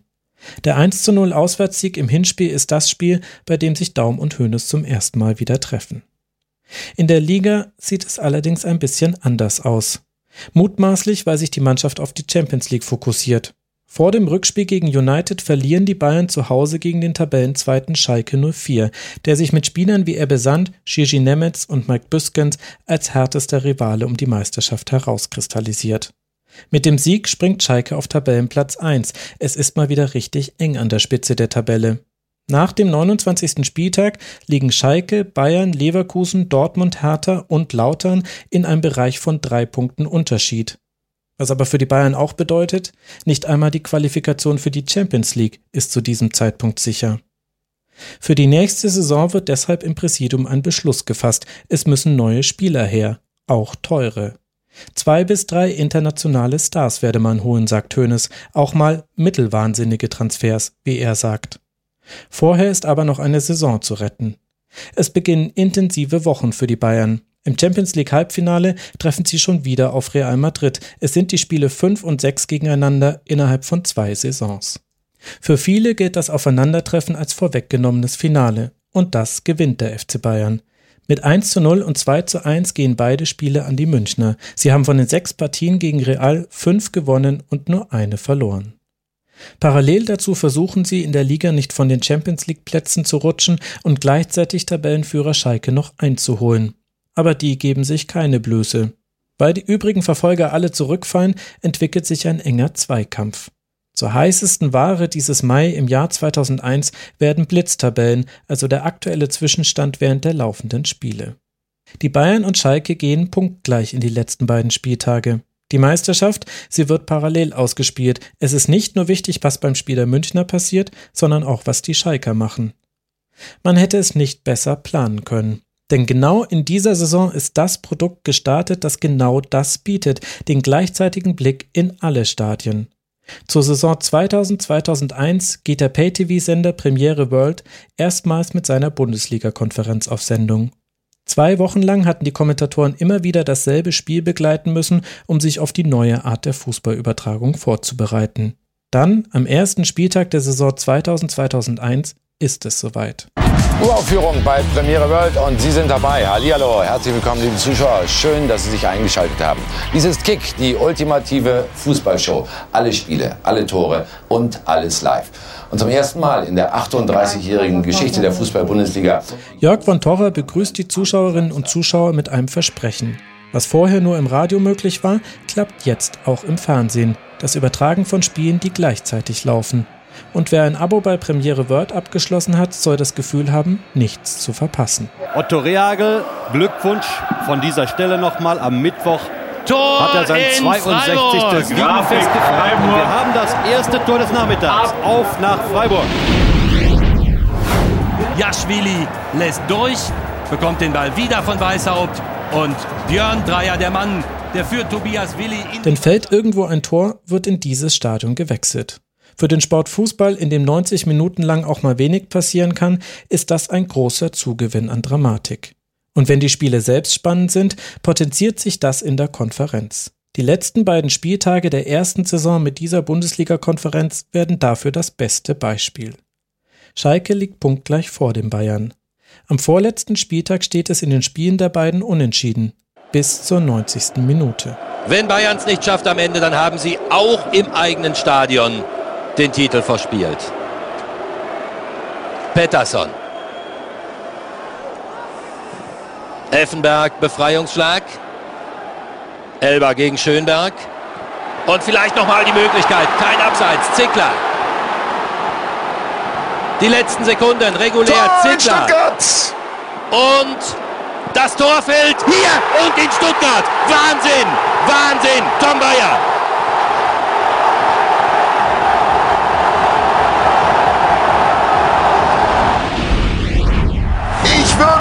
In handgestoppten 2,3 Sekunden ist der FC Bayern München deutscher Fußballmeister geworden. Hier steht 1 zu 0 für den VfB Stuttgart. Wir gehen rüber nach München wieder. Das ist völlig unmöglich, das ist unglaublich. Sowas erleben Sie nicht im Stadion. Sowas wie hier erleben Sie nur in der Konferenz. Zickler gerade drin, sein Traumtor und das Ganze fast sekundengleich mit dem, was da passiert ist. Haben Sie es gesehen? Es ist unfassbar. Innerhalb weniger Sekunden kassiert Schalke ein Tor und Bayern schießt den Siegtreffer. Die ganze Kraft der Konferenzschaltung entfaltet sich im Kommentar von Hansi Küpper und Tom Bayer. München zieht an Gelsenkirchen vorbei. Vor dem letzten Spieltag haben sie drei Punkte Vorsprung. Alles, was es jetzt noch braucht, ist ein Punkt in Hamburg. Schalke spielt gleichzeitig zu Hause gegen Unterhaching. Es ist fast die identische Ausgangslage, die Leverkusen ein Jahr vorher hatte und die Meisterschaft damals noch verlor. Auch weil Schalke einen 0 zu 2 Rückstand drehen kann und komfortabel in Führung liegt. Aber weil es in Hamburg kurz vor Schluss noch 0 zu 0 steht, ist Bayern noch vorne. Es läuft die 89. Minute. Und die Bayern stehen mit dem Rücken in den Seilen, wie ein angenockter Boxer. Und da ist es passiert! Sergei Barbares, im Moment ist Schalke deutscher Meister. Das ist der Preis für diese Art Fußball. Seit über 40 Jahren wartet Schalke darauf, Meister zu werden. Weil sich dort im Stadion die Falschinformation herumspricht, das Spiel in Hamburg sei schon vorbei, scheint diese Leidenszeit vorbei. Mannschaft und Zuschauer feiern die Sensation, bis auf der Stadionleinwand ein Bild erscheint. In Hamburg wird noch gespielt. Rückpass. Rückpass. Also gibt es nochmal in die rechten Freistoß. Hör auf, um Gottes Willen. Also hier irgendwelche Prognosen über Ausgang dieser Meisterschaft abzugeben. Jesus. Kahn mit am Elfmeterpunkt. Elfenberg und Anderson. Anderson, Tor! Der FC Bayern ist Meister! Ich fasse es nicht. Alle auf dem Platz. Ottmar Hitzfeld jetzt auch auf dem Platz. Das gibt es nicht. Ich habe so etwas noch nicht erlebt. Leute, ich gebe es auf. Ich gebe es auf. Unfassbar, unfassbar. Jetzt stellen Sie sich mal, nur mal ganz kurz jetzt rüber gedacht, nach Gelsenkirchen. Stellen Sie sich mal im Moment die Gemütslage der Schalker vor.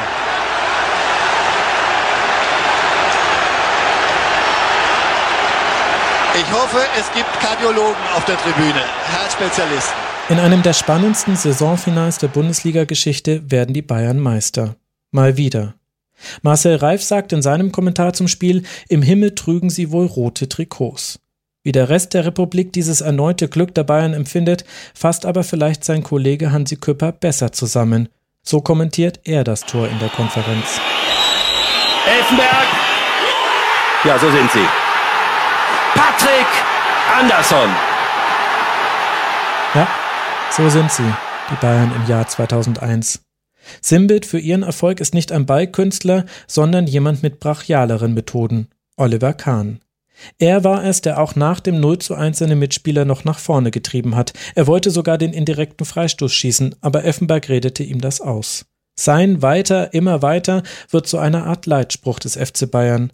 Und er ist es auch, der nur vier Tage später für einen noch größeren Erfolg sorgt. Valencia stößt dieses Champions League Finale 2001 an. Von rechts nach links in den weißen Trikots. Es ist schwül geworden.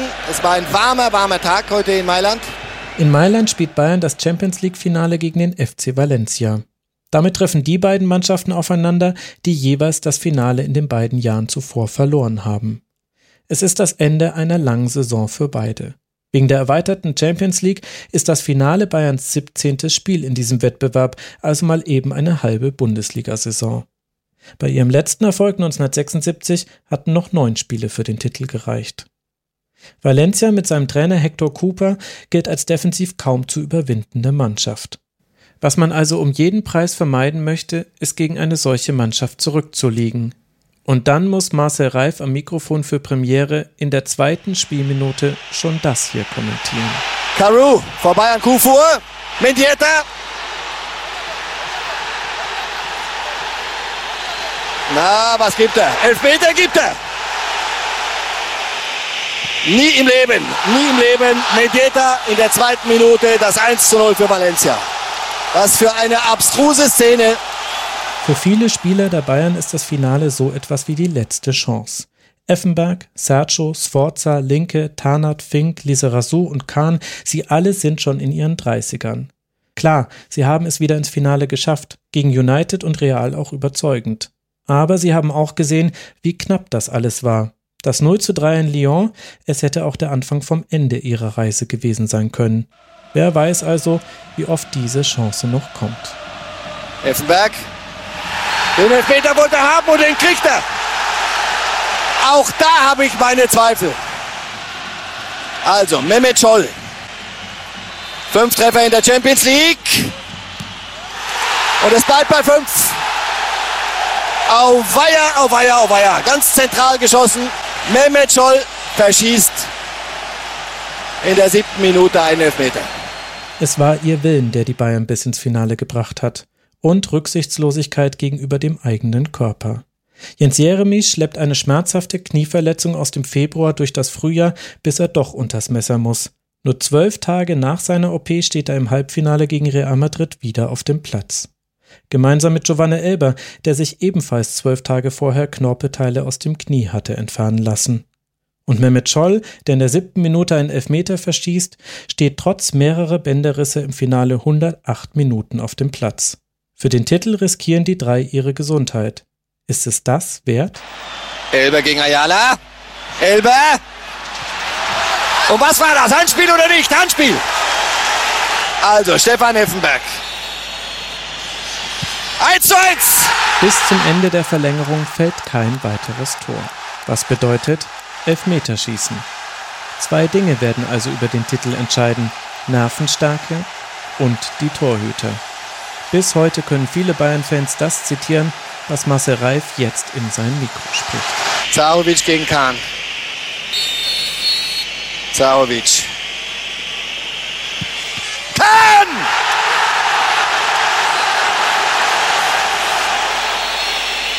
Carboni.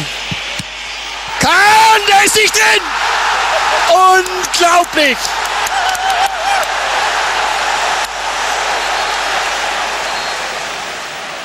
Pellegrino jetzt. Kommt er hinzu. Der, der jetzt verschießt, den werden Sie alle kennen. Noch mindestens zwölf lange Monate lang. Oder bis man das nächste Mal wieder die Chance kriegt, ein Champions League-Finale zu beschreiten. Pellegrino gegen Kahn. Kahn, die Bayern! Die Bayern!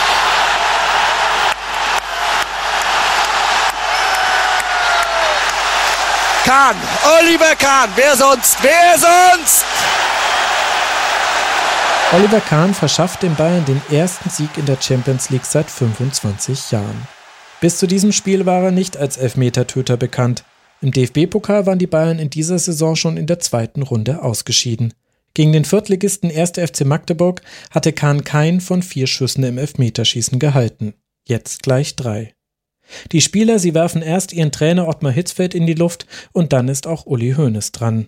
Er strahlt mindestens so sehr wie der Champions League Pokal. Nach dem Spiel sagt er, ich bin glücklicher als bei unserem letzten Europacup-Sieg 1976 in Glasgow, als ich noch mitgespielt habe. Ich bin froh, dass wir endlich diesen Pokal gewonnen haben. Jetzt kommt endlich mal dieser Abstand, wo man nicht an morgen denkt, wo man einfach alles laufen lässt, wo man einfach nur genießt. Ich möchte das hier und heute genießen und endlich einmal so richtig feiern. Der Titel in Mailand markiert eine Wende in der Philosophie der Bayern. Und verantwortlich dafür sind nicht Oliver Kahn oder Stefan Effenberg, sondern ein in Kanada geborener Jungspund, der noch für die englische Nationalmannschaft auflaufen wird, Owen Hargraves. Im Halbfinale musste der 20-Jährige den gelb gesperrten Stefan Effenberg ersetzen. Als vor dem Spiel Roberto Carlos und Raúl von Madrid gefragt werden, ob sie Hargraves kennen würden, zucken die nur mit den Schultern. Sie können es auch kaum, denn noch wenige Monate vorher hatte Hargraves für Bayern in der Regionalliga gespielt. Und dann überzeugt er auf der größten Bühne, sowohl im Halbfinale als dann auch im Finale. Womit er für ein Umdenken sorgt. Die Bayern, sie waren schon bereit, das irre Transfersummenspiel der italienischen, spanischen und englischen Vereine mitzuspielen. Luis Figo und Hernan Crespo waren im Transferfenster vor dieser Saison für über 100 Millionen Mark zu Real und Lazio Rom gewechselt. Bayerns teuerster Neuzugang war bis dahin Willi Sagnol für 15 Millionen Mark. Kann man in Europa nur erfolgreich sein, wenn man in ähnlich teure Spieler investiert wie Real und Inter? Hargreaves scheint der Gegenbeweis zu sein, was vor allem für die nationale Konkurrenz der Bayern eine schlechte Nachricht ist, denn noch mehr als vorher geraten nach 2001 die besten deutschen Spieler in den Fokus der Münchner. Am Rand des Finals wird bekannt, dass sich die Bayern ab der übernächsten Saison die Dienste des 24-jährigen Michael Ballack und des 21-jährigen Sebastian Deißler gesichert haben sollen. Das ist die Zukunft des FC Bayern. Und in der Gegenwart haben es die Alten ihren Bossen nochmal gezeigt. Nach dem Finale schnappt sich Stefan Effenberg Franz Beckenbauer. Für eine Altherrenmannschaft war das doch gar nicht so schlecht, sagt er. Und für eine Schülermannschaft sicher auch nicht.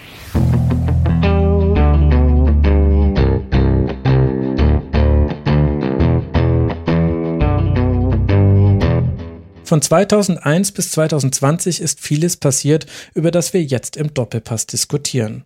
Und natürlich geht es dabei auch um die Dominanz der Bayern. Aber so richtige Konkurrenz vom FC Bayern, gut, wir wissen alle, wie es im Fußball geht, aber das sehe ich momentan nicht. Mhm.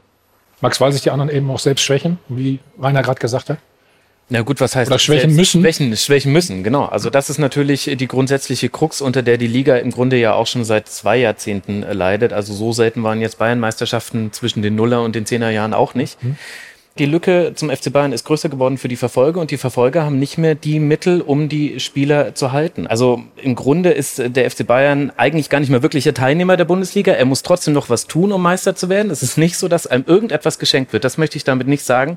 Aber die Voraussetzungen sind so viel besser, ökonomischer Natur, dass sich das natürlich auch auf den sportlichen Bereich auswirkt. Wir haben es ja gesehen. Es sind auch sportliche äh, schlechtere Phasen, in Anführungszeichen schlechtere Phasen beim FC Bayern passiert. Und trotzdem konnte man immer die der, Meisterschaft der Herbst ist immer gefährlich, ne? weißt du. Ne? Jetzt, Ja, ja, jetzt so langsam fängt Ich erinnere mich unheimlich gut an, an, gut, das ist lange, lange her und heute wird es wahrscheinlich gar nicht mehr geben, aber der erste FC Kaiserslautern hat als Aufsteiger das erste Spiel beim FC Bayern gewonnen und ist mit so breiter Brust durch die ganze Saison gegangen, dass er dann auch deutscher Das Meister wird geworden es ist. nie wieder geben. Das wird's nie, das sehe ich genauso wie du, Marcel. Aber es zeigt doch, was für Möglichkeiten eigentlich im Fußball für Sensationen immer mal wieder drinstecken.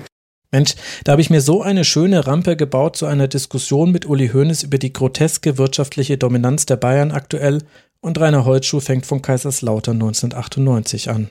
Neuer Anlauf. Uli Hoeneß preist den Erfolg deutscher Mannschaften in der abgelaufenen Champions League-Saison. In der Spitze sei die Bundesliga europaweit gut aufgestellt. Aber Herr Hönes, können Sie sich erinnern, wann zuletzt eine deutsche Mannschaft die Europa League gewonnen hat oder im Finale stand? Also, da sprechen wir schon von Jahrzehnten. Also, wenn Sie von der Spitze sprechen, dann stimmt das natürlich, aber die Spitze sind dann zwei, vielleicht drei Vereine. Das kann man ja auch an den Bilanzsummen ganz gut ablesen.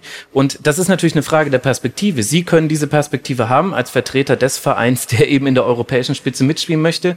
Ein Eintracht Frankfurt-Fan, ein, sogar ein Borussia Mönchengladbach-Fan, ein Kaiserslautern-Fan, gut, die haben ganz andere Probleme. Aber äh, die leben in einer Welt, in der es nicht mehr möglich sein wird, dass ihre Mannschaft den Wettbewerb, an dem ihre Mannschaft teilnimmt, nämlich die Bundesliga, gewinnt. Wenn noch etwas funktioniert, dann irgendwie in sechs glücklichen Spielen im DFB-Pokal und selbst das ist, wenn wir uns angucken, was der FC Bayern auch im DFB-Pokal erreicht hat, selbst das ist eigentlich fast unmöglich geworden. Also die Perspektive, die sie haben, ist aus ihrer Sicht völlig richtig. Es gibt aber noch die andere Perspektive, die allein schon von der Anzahl der Mannschaften in der deutlichen Mehrheit ist. Und da muss man sagen, selbst wenn man dann international guckt und man nicht auf die Champions League guckt, sondern auf die Europa League, da hat sich schon etwas verändert in der Wirkmacht des deutschen Die Europa-Liga ist doch das beste Beispiel dafür, dass eigentlich die Motivation ein entscheidender Punkt ist. Und wenn von vornherein dieses äh, alte Wort vom Verlierer-Cup irgendwo in den, Kirch, äh, in, im, im Kopf rumschwirrt. Was aber ja ein Vertreter des FC Bayern gesagt hat, Franz Beckenbauer. Ist egal, wer es gesagt hat, aber es ist ja in der Tat so, wenn ich im letzten Jahr sehe, Mönchengladbach scheidet gegen Mannschaft aus, die im Normalfall wirklich mit, mit vier, fünf Toren Unterschied schlagen. Die anderen genauso gegen unterklassige, im Vergleich zu deutschen Spitzenmannschaften, unterklassige Vereine scheiden reihenweise nach aus. Das ist nichts anderes als eine Frage der Einstellung. Mensch, Rainer, grätsch mir doch nicht immer dazwischen. Hönes hat schon Luft geholt für seine Replik. Also, nochmal. Ich tue mich ein bisschen schwer damit, da jetzt nur über Einstellung zu reden und darüber, wie man Aber diesen was, würden Sie denn ändern? Naja, grundsätzlich ist die Geldverteilung der Schlüssel. Ah ja. Und das, äh, es, es gab ja, auch schon. Für mich, für mich gibt es ein, eine Ausnahme dabei. Das Spannungsfeld für die neue, nächste Saison ist für mich am höchsten nicht in der Bundesliga, sondern bei einem Verein, der in Italien spielt, Bergamo. Rainer, Mann, wir reden doch gerade über die Bundesliga. Langsam werde ich echt ungeduldig. Aber Hönes reicht's offenbar auch. Aber ich muss noch mal Ihnen was sagen. Wenn Sie jetzt, nehmen wir mal, also fangen wir mal an zu rechnen. Ja, fangen wir mal an zu rechnen. Endlich. Wir nehmen dem FC Bayern 50 Millionen weg und verteilen sie an den Rest der Liga. Ah, das Beispiel kenne ich schon, hat er mal in einem Interview erzählt. Mal 17 mal 3 ist 51, ja? Das heißt, ich gebe jedem Verein 3 Millionen. Glauben Sie, dass sich irgendetwas an der Qualität dieser Bundesliga verändern würde? Nein, weil das auch zu wenig ist, weil der Ah ja, dann Bayern- nehmen wir uns Naja, alles weg, oder Lassen wie? Sie mal ganz kurz, wenn wir über Zahlen reden, das Eigenkapital vom FC Bayern ist zu hoch mit 497 Millionen Euro im Jahr 2018, 2019, also im Geschäftsjahr, wie die Bilanzsumme von Borussia Dortmund, die bei 500 Millionen lagen. Ohne jetzt zu tief in die Details einzugehen, das ist ein Wettbewerb, der so sehr verzerrt ist, dass man in der Ökonomie, in der Wirtschaft würde man von einem Monopol sprechen. Und ich möchte das ja gar nicht madig reden. Ich möchte Ihnen das nicht schlecht machen. Der FC Bayern hat viel dafür leisten müssen, um in diese Situation zu kommen. Und das möchte ja keiner sagen, dass das äh, ungerecht wäre, weil ihnen das vom Himmel zugefallen wäre. Das sagt auch keiner. Zumindest habe ich das schon seit 20 Jahren, glaube ich, nicht mehr gehört in der deutschen Berichterstattung. Aber was man eben auch sagen kann, ist, dass die Unterschiede so groß geworden sind, dass die Lücken zu groß sind. Das ist, das, schauen Sie mal, wenn man anfängt, so, sozialistisch zu denken und Umf zu verteilen, da habe ich, da, da sträuben sich bei mir sämtliche Aber wie wollen Sie es denn machen, Haare, die ich noch habe, ja? Aber wie geht's denn sonst? Jetzt bin ich gespannt. Auf die Frage wollte ich raus. Also freuen Sie sich noch über Meisterschaft Nummer 9, so wie über Meisterschaft Nummer 1, nachdem man. Ja, aber schauen Sie mal. Nein, Max, halt doch die Klappe. Jetzt hast du ihm gerade den Ausweg gebaut. Ich freue mich deshalb über die Meisterschaft, weil wenn wir einmal Zweiter wären, da hieß es beim FC Bayern wird katastrophal gearbeitet. Diese, dieses Problem ist mhm. größer als äh, zum elften Mal deutscher Meister. Okay, dann schauen wir mal. Ähm, also 30. Meisterschaft habt ihr auf jeden Fall eingetütet. Äh, wir gucken gleich mal, wie es 1995 war. Ganz so weit war der da noch nicht. Machen einen Spot, dann geht sofort weiter. Na, das lief ja super. Während der Werbung grinst mich Hönes an. Er weiß natürlich, dass das Thema Geldverteilung nicht nochmal aufgegriffen werden wird. Ich grinse zurück, aber ärgere mich. Das war eine vergebene Chance. Ob das jetzt so viel besser laufen würde, wenn ich ihn mal alleine interview? Nach der Werbung plätschert die Sendung etwas dahin, bis es in den letzten Minuten um den 75. Geburtstag von Franz Beckenbauer geht. Über den hatten sich die anderen mit Hönes schon hinter den Kulissen unterhalten. Hoeneß beschwert sich darüber, dass sich die Artikel und eine Fernsehdokumentation zum Geburtstag von Beckenbauer zu sehr auf die 6,7 Millionen Euro beschränkt hätten, die im Rahmen der WM 2006 ausgegeben wurden und von denen immer noch nicht klar ist, wofür das Geld verwendet wurde. Und plötzlich sagt er diesen Satz. Und ich muss Ihnen ehrlich sagen, das Geld, das, um das es geht, das hat der damalige äh, Präsident Meyer Vorfelder ausgehandelt mit Robert Schwan und Robert Louis Dreyfus. Und ich weiß sehr sicher, dass das Geld nicht zum Stimmenkauf verwendet wurde. Nur der eine oder andere will das bis heute nicht wahrhaben. Krass. Hat er das jetzt gerade wirklich gesagt? Jetzt wird's nochmal interessant. Aber Herr Hönes, wofür würde denn das Geld dann verwendet? Also warum macht man da nicht einmal reinen Tisch? Ist das nicht vielleicht auch eines der Probleme, warum das jetzt immer wieder auch eben in Geburtstagsartikeln genannt wird? Ja, aber ich glaube, ich bin der falsche Mann, Ihnen das zu erklären. Da müssen, das haben es Jahrhunderte schon gegeben. Ja, näher an Franz Beckenbauer komme ich gerade nicht ran. Ja, na gut, dann tut es mir dann leid. Pech, dann Pech oder was? Dumm gelaufen, muss man an der Stelle sagen. Ja, dumm gelaufen. Ich habe ihm schon wieder eine Möglichkeit gegeben, der Frage leicht auszuweichen. Verdammt. Kurz darauf ist die Sendung vorbei. Weiß jetzt Hönes eigentlich, wer ich bin und dass ich ihn immer noch gerne zum Interview hätte? Nach dem Schlussapplaus ist er in ein Gespräch mit Rainer Holtschuh vertieft. Ich drücke mich ein bisschen um die beiden herum, irgendwann stelle ich mich einfach neben die zwei. Ich muss jetzt mit Hönes reden. Er sieht mich, beendet die Plauderei mit Holzschuh und kommt die zwei Schritte auf mich zu. Ah, Herr Ost, ich hab schon mitbekommen, was Sie da kürzlich gestartet haben. Auweia. Na jetzt bin ich gespannt. Elf Leben. Elf Leben.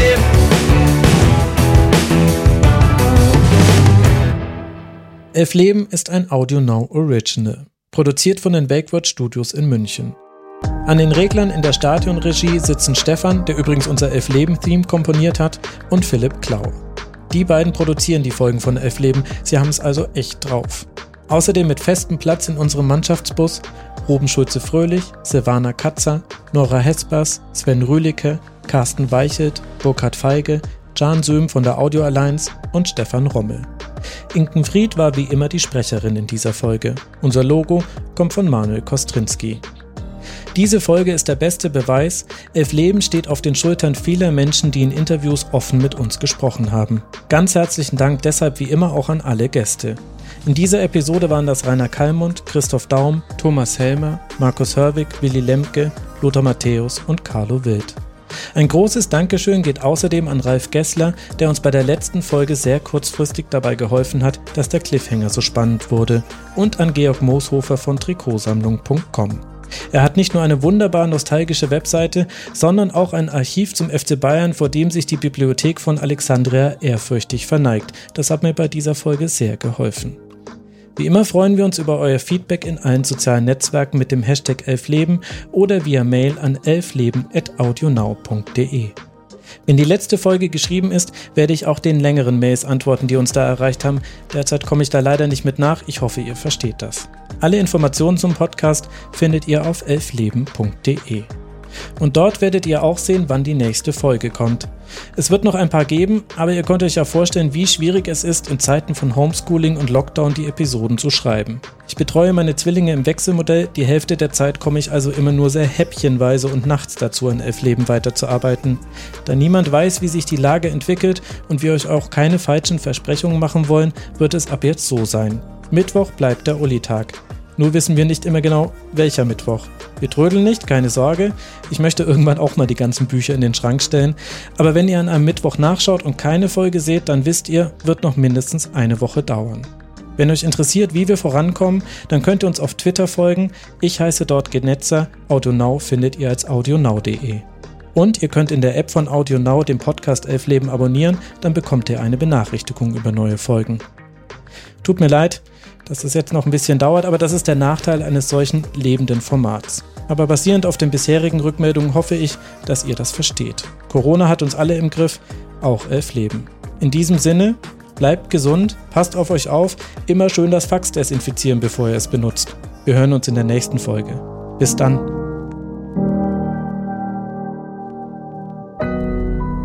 Audio Now.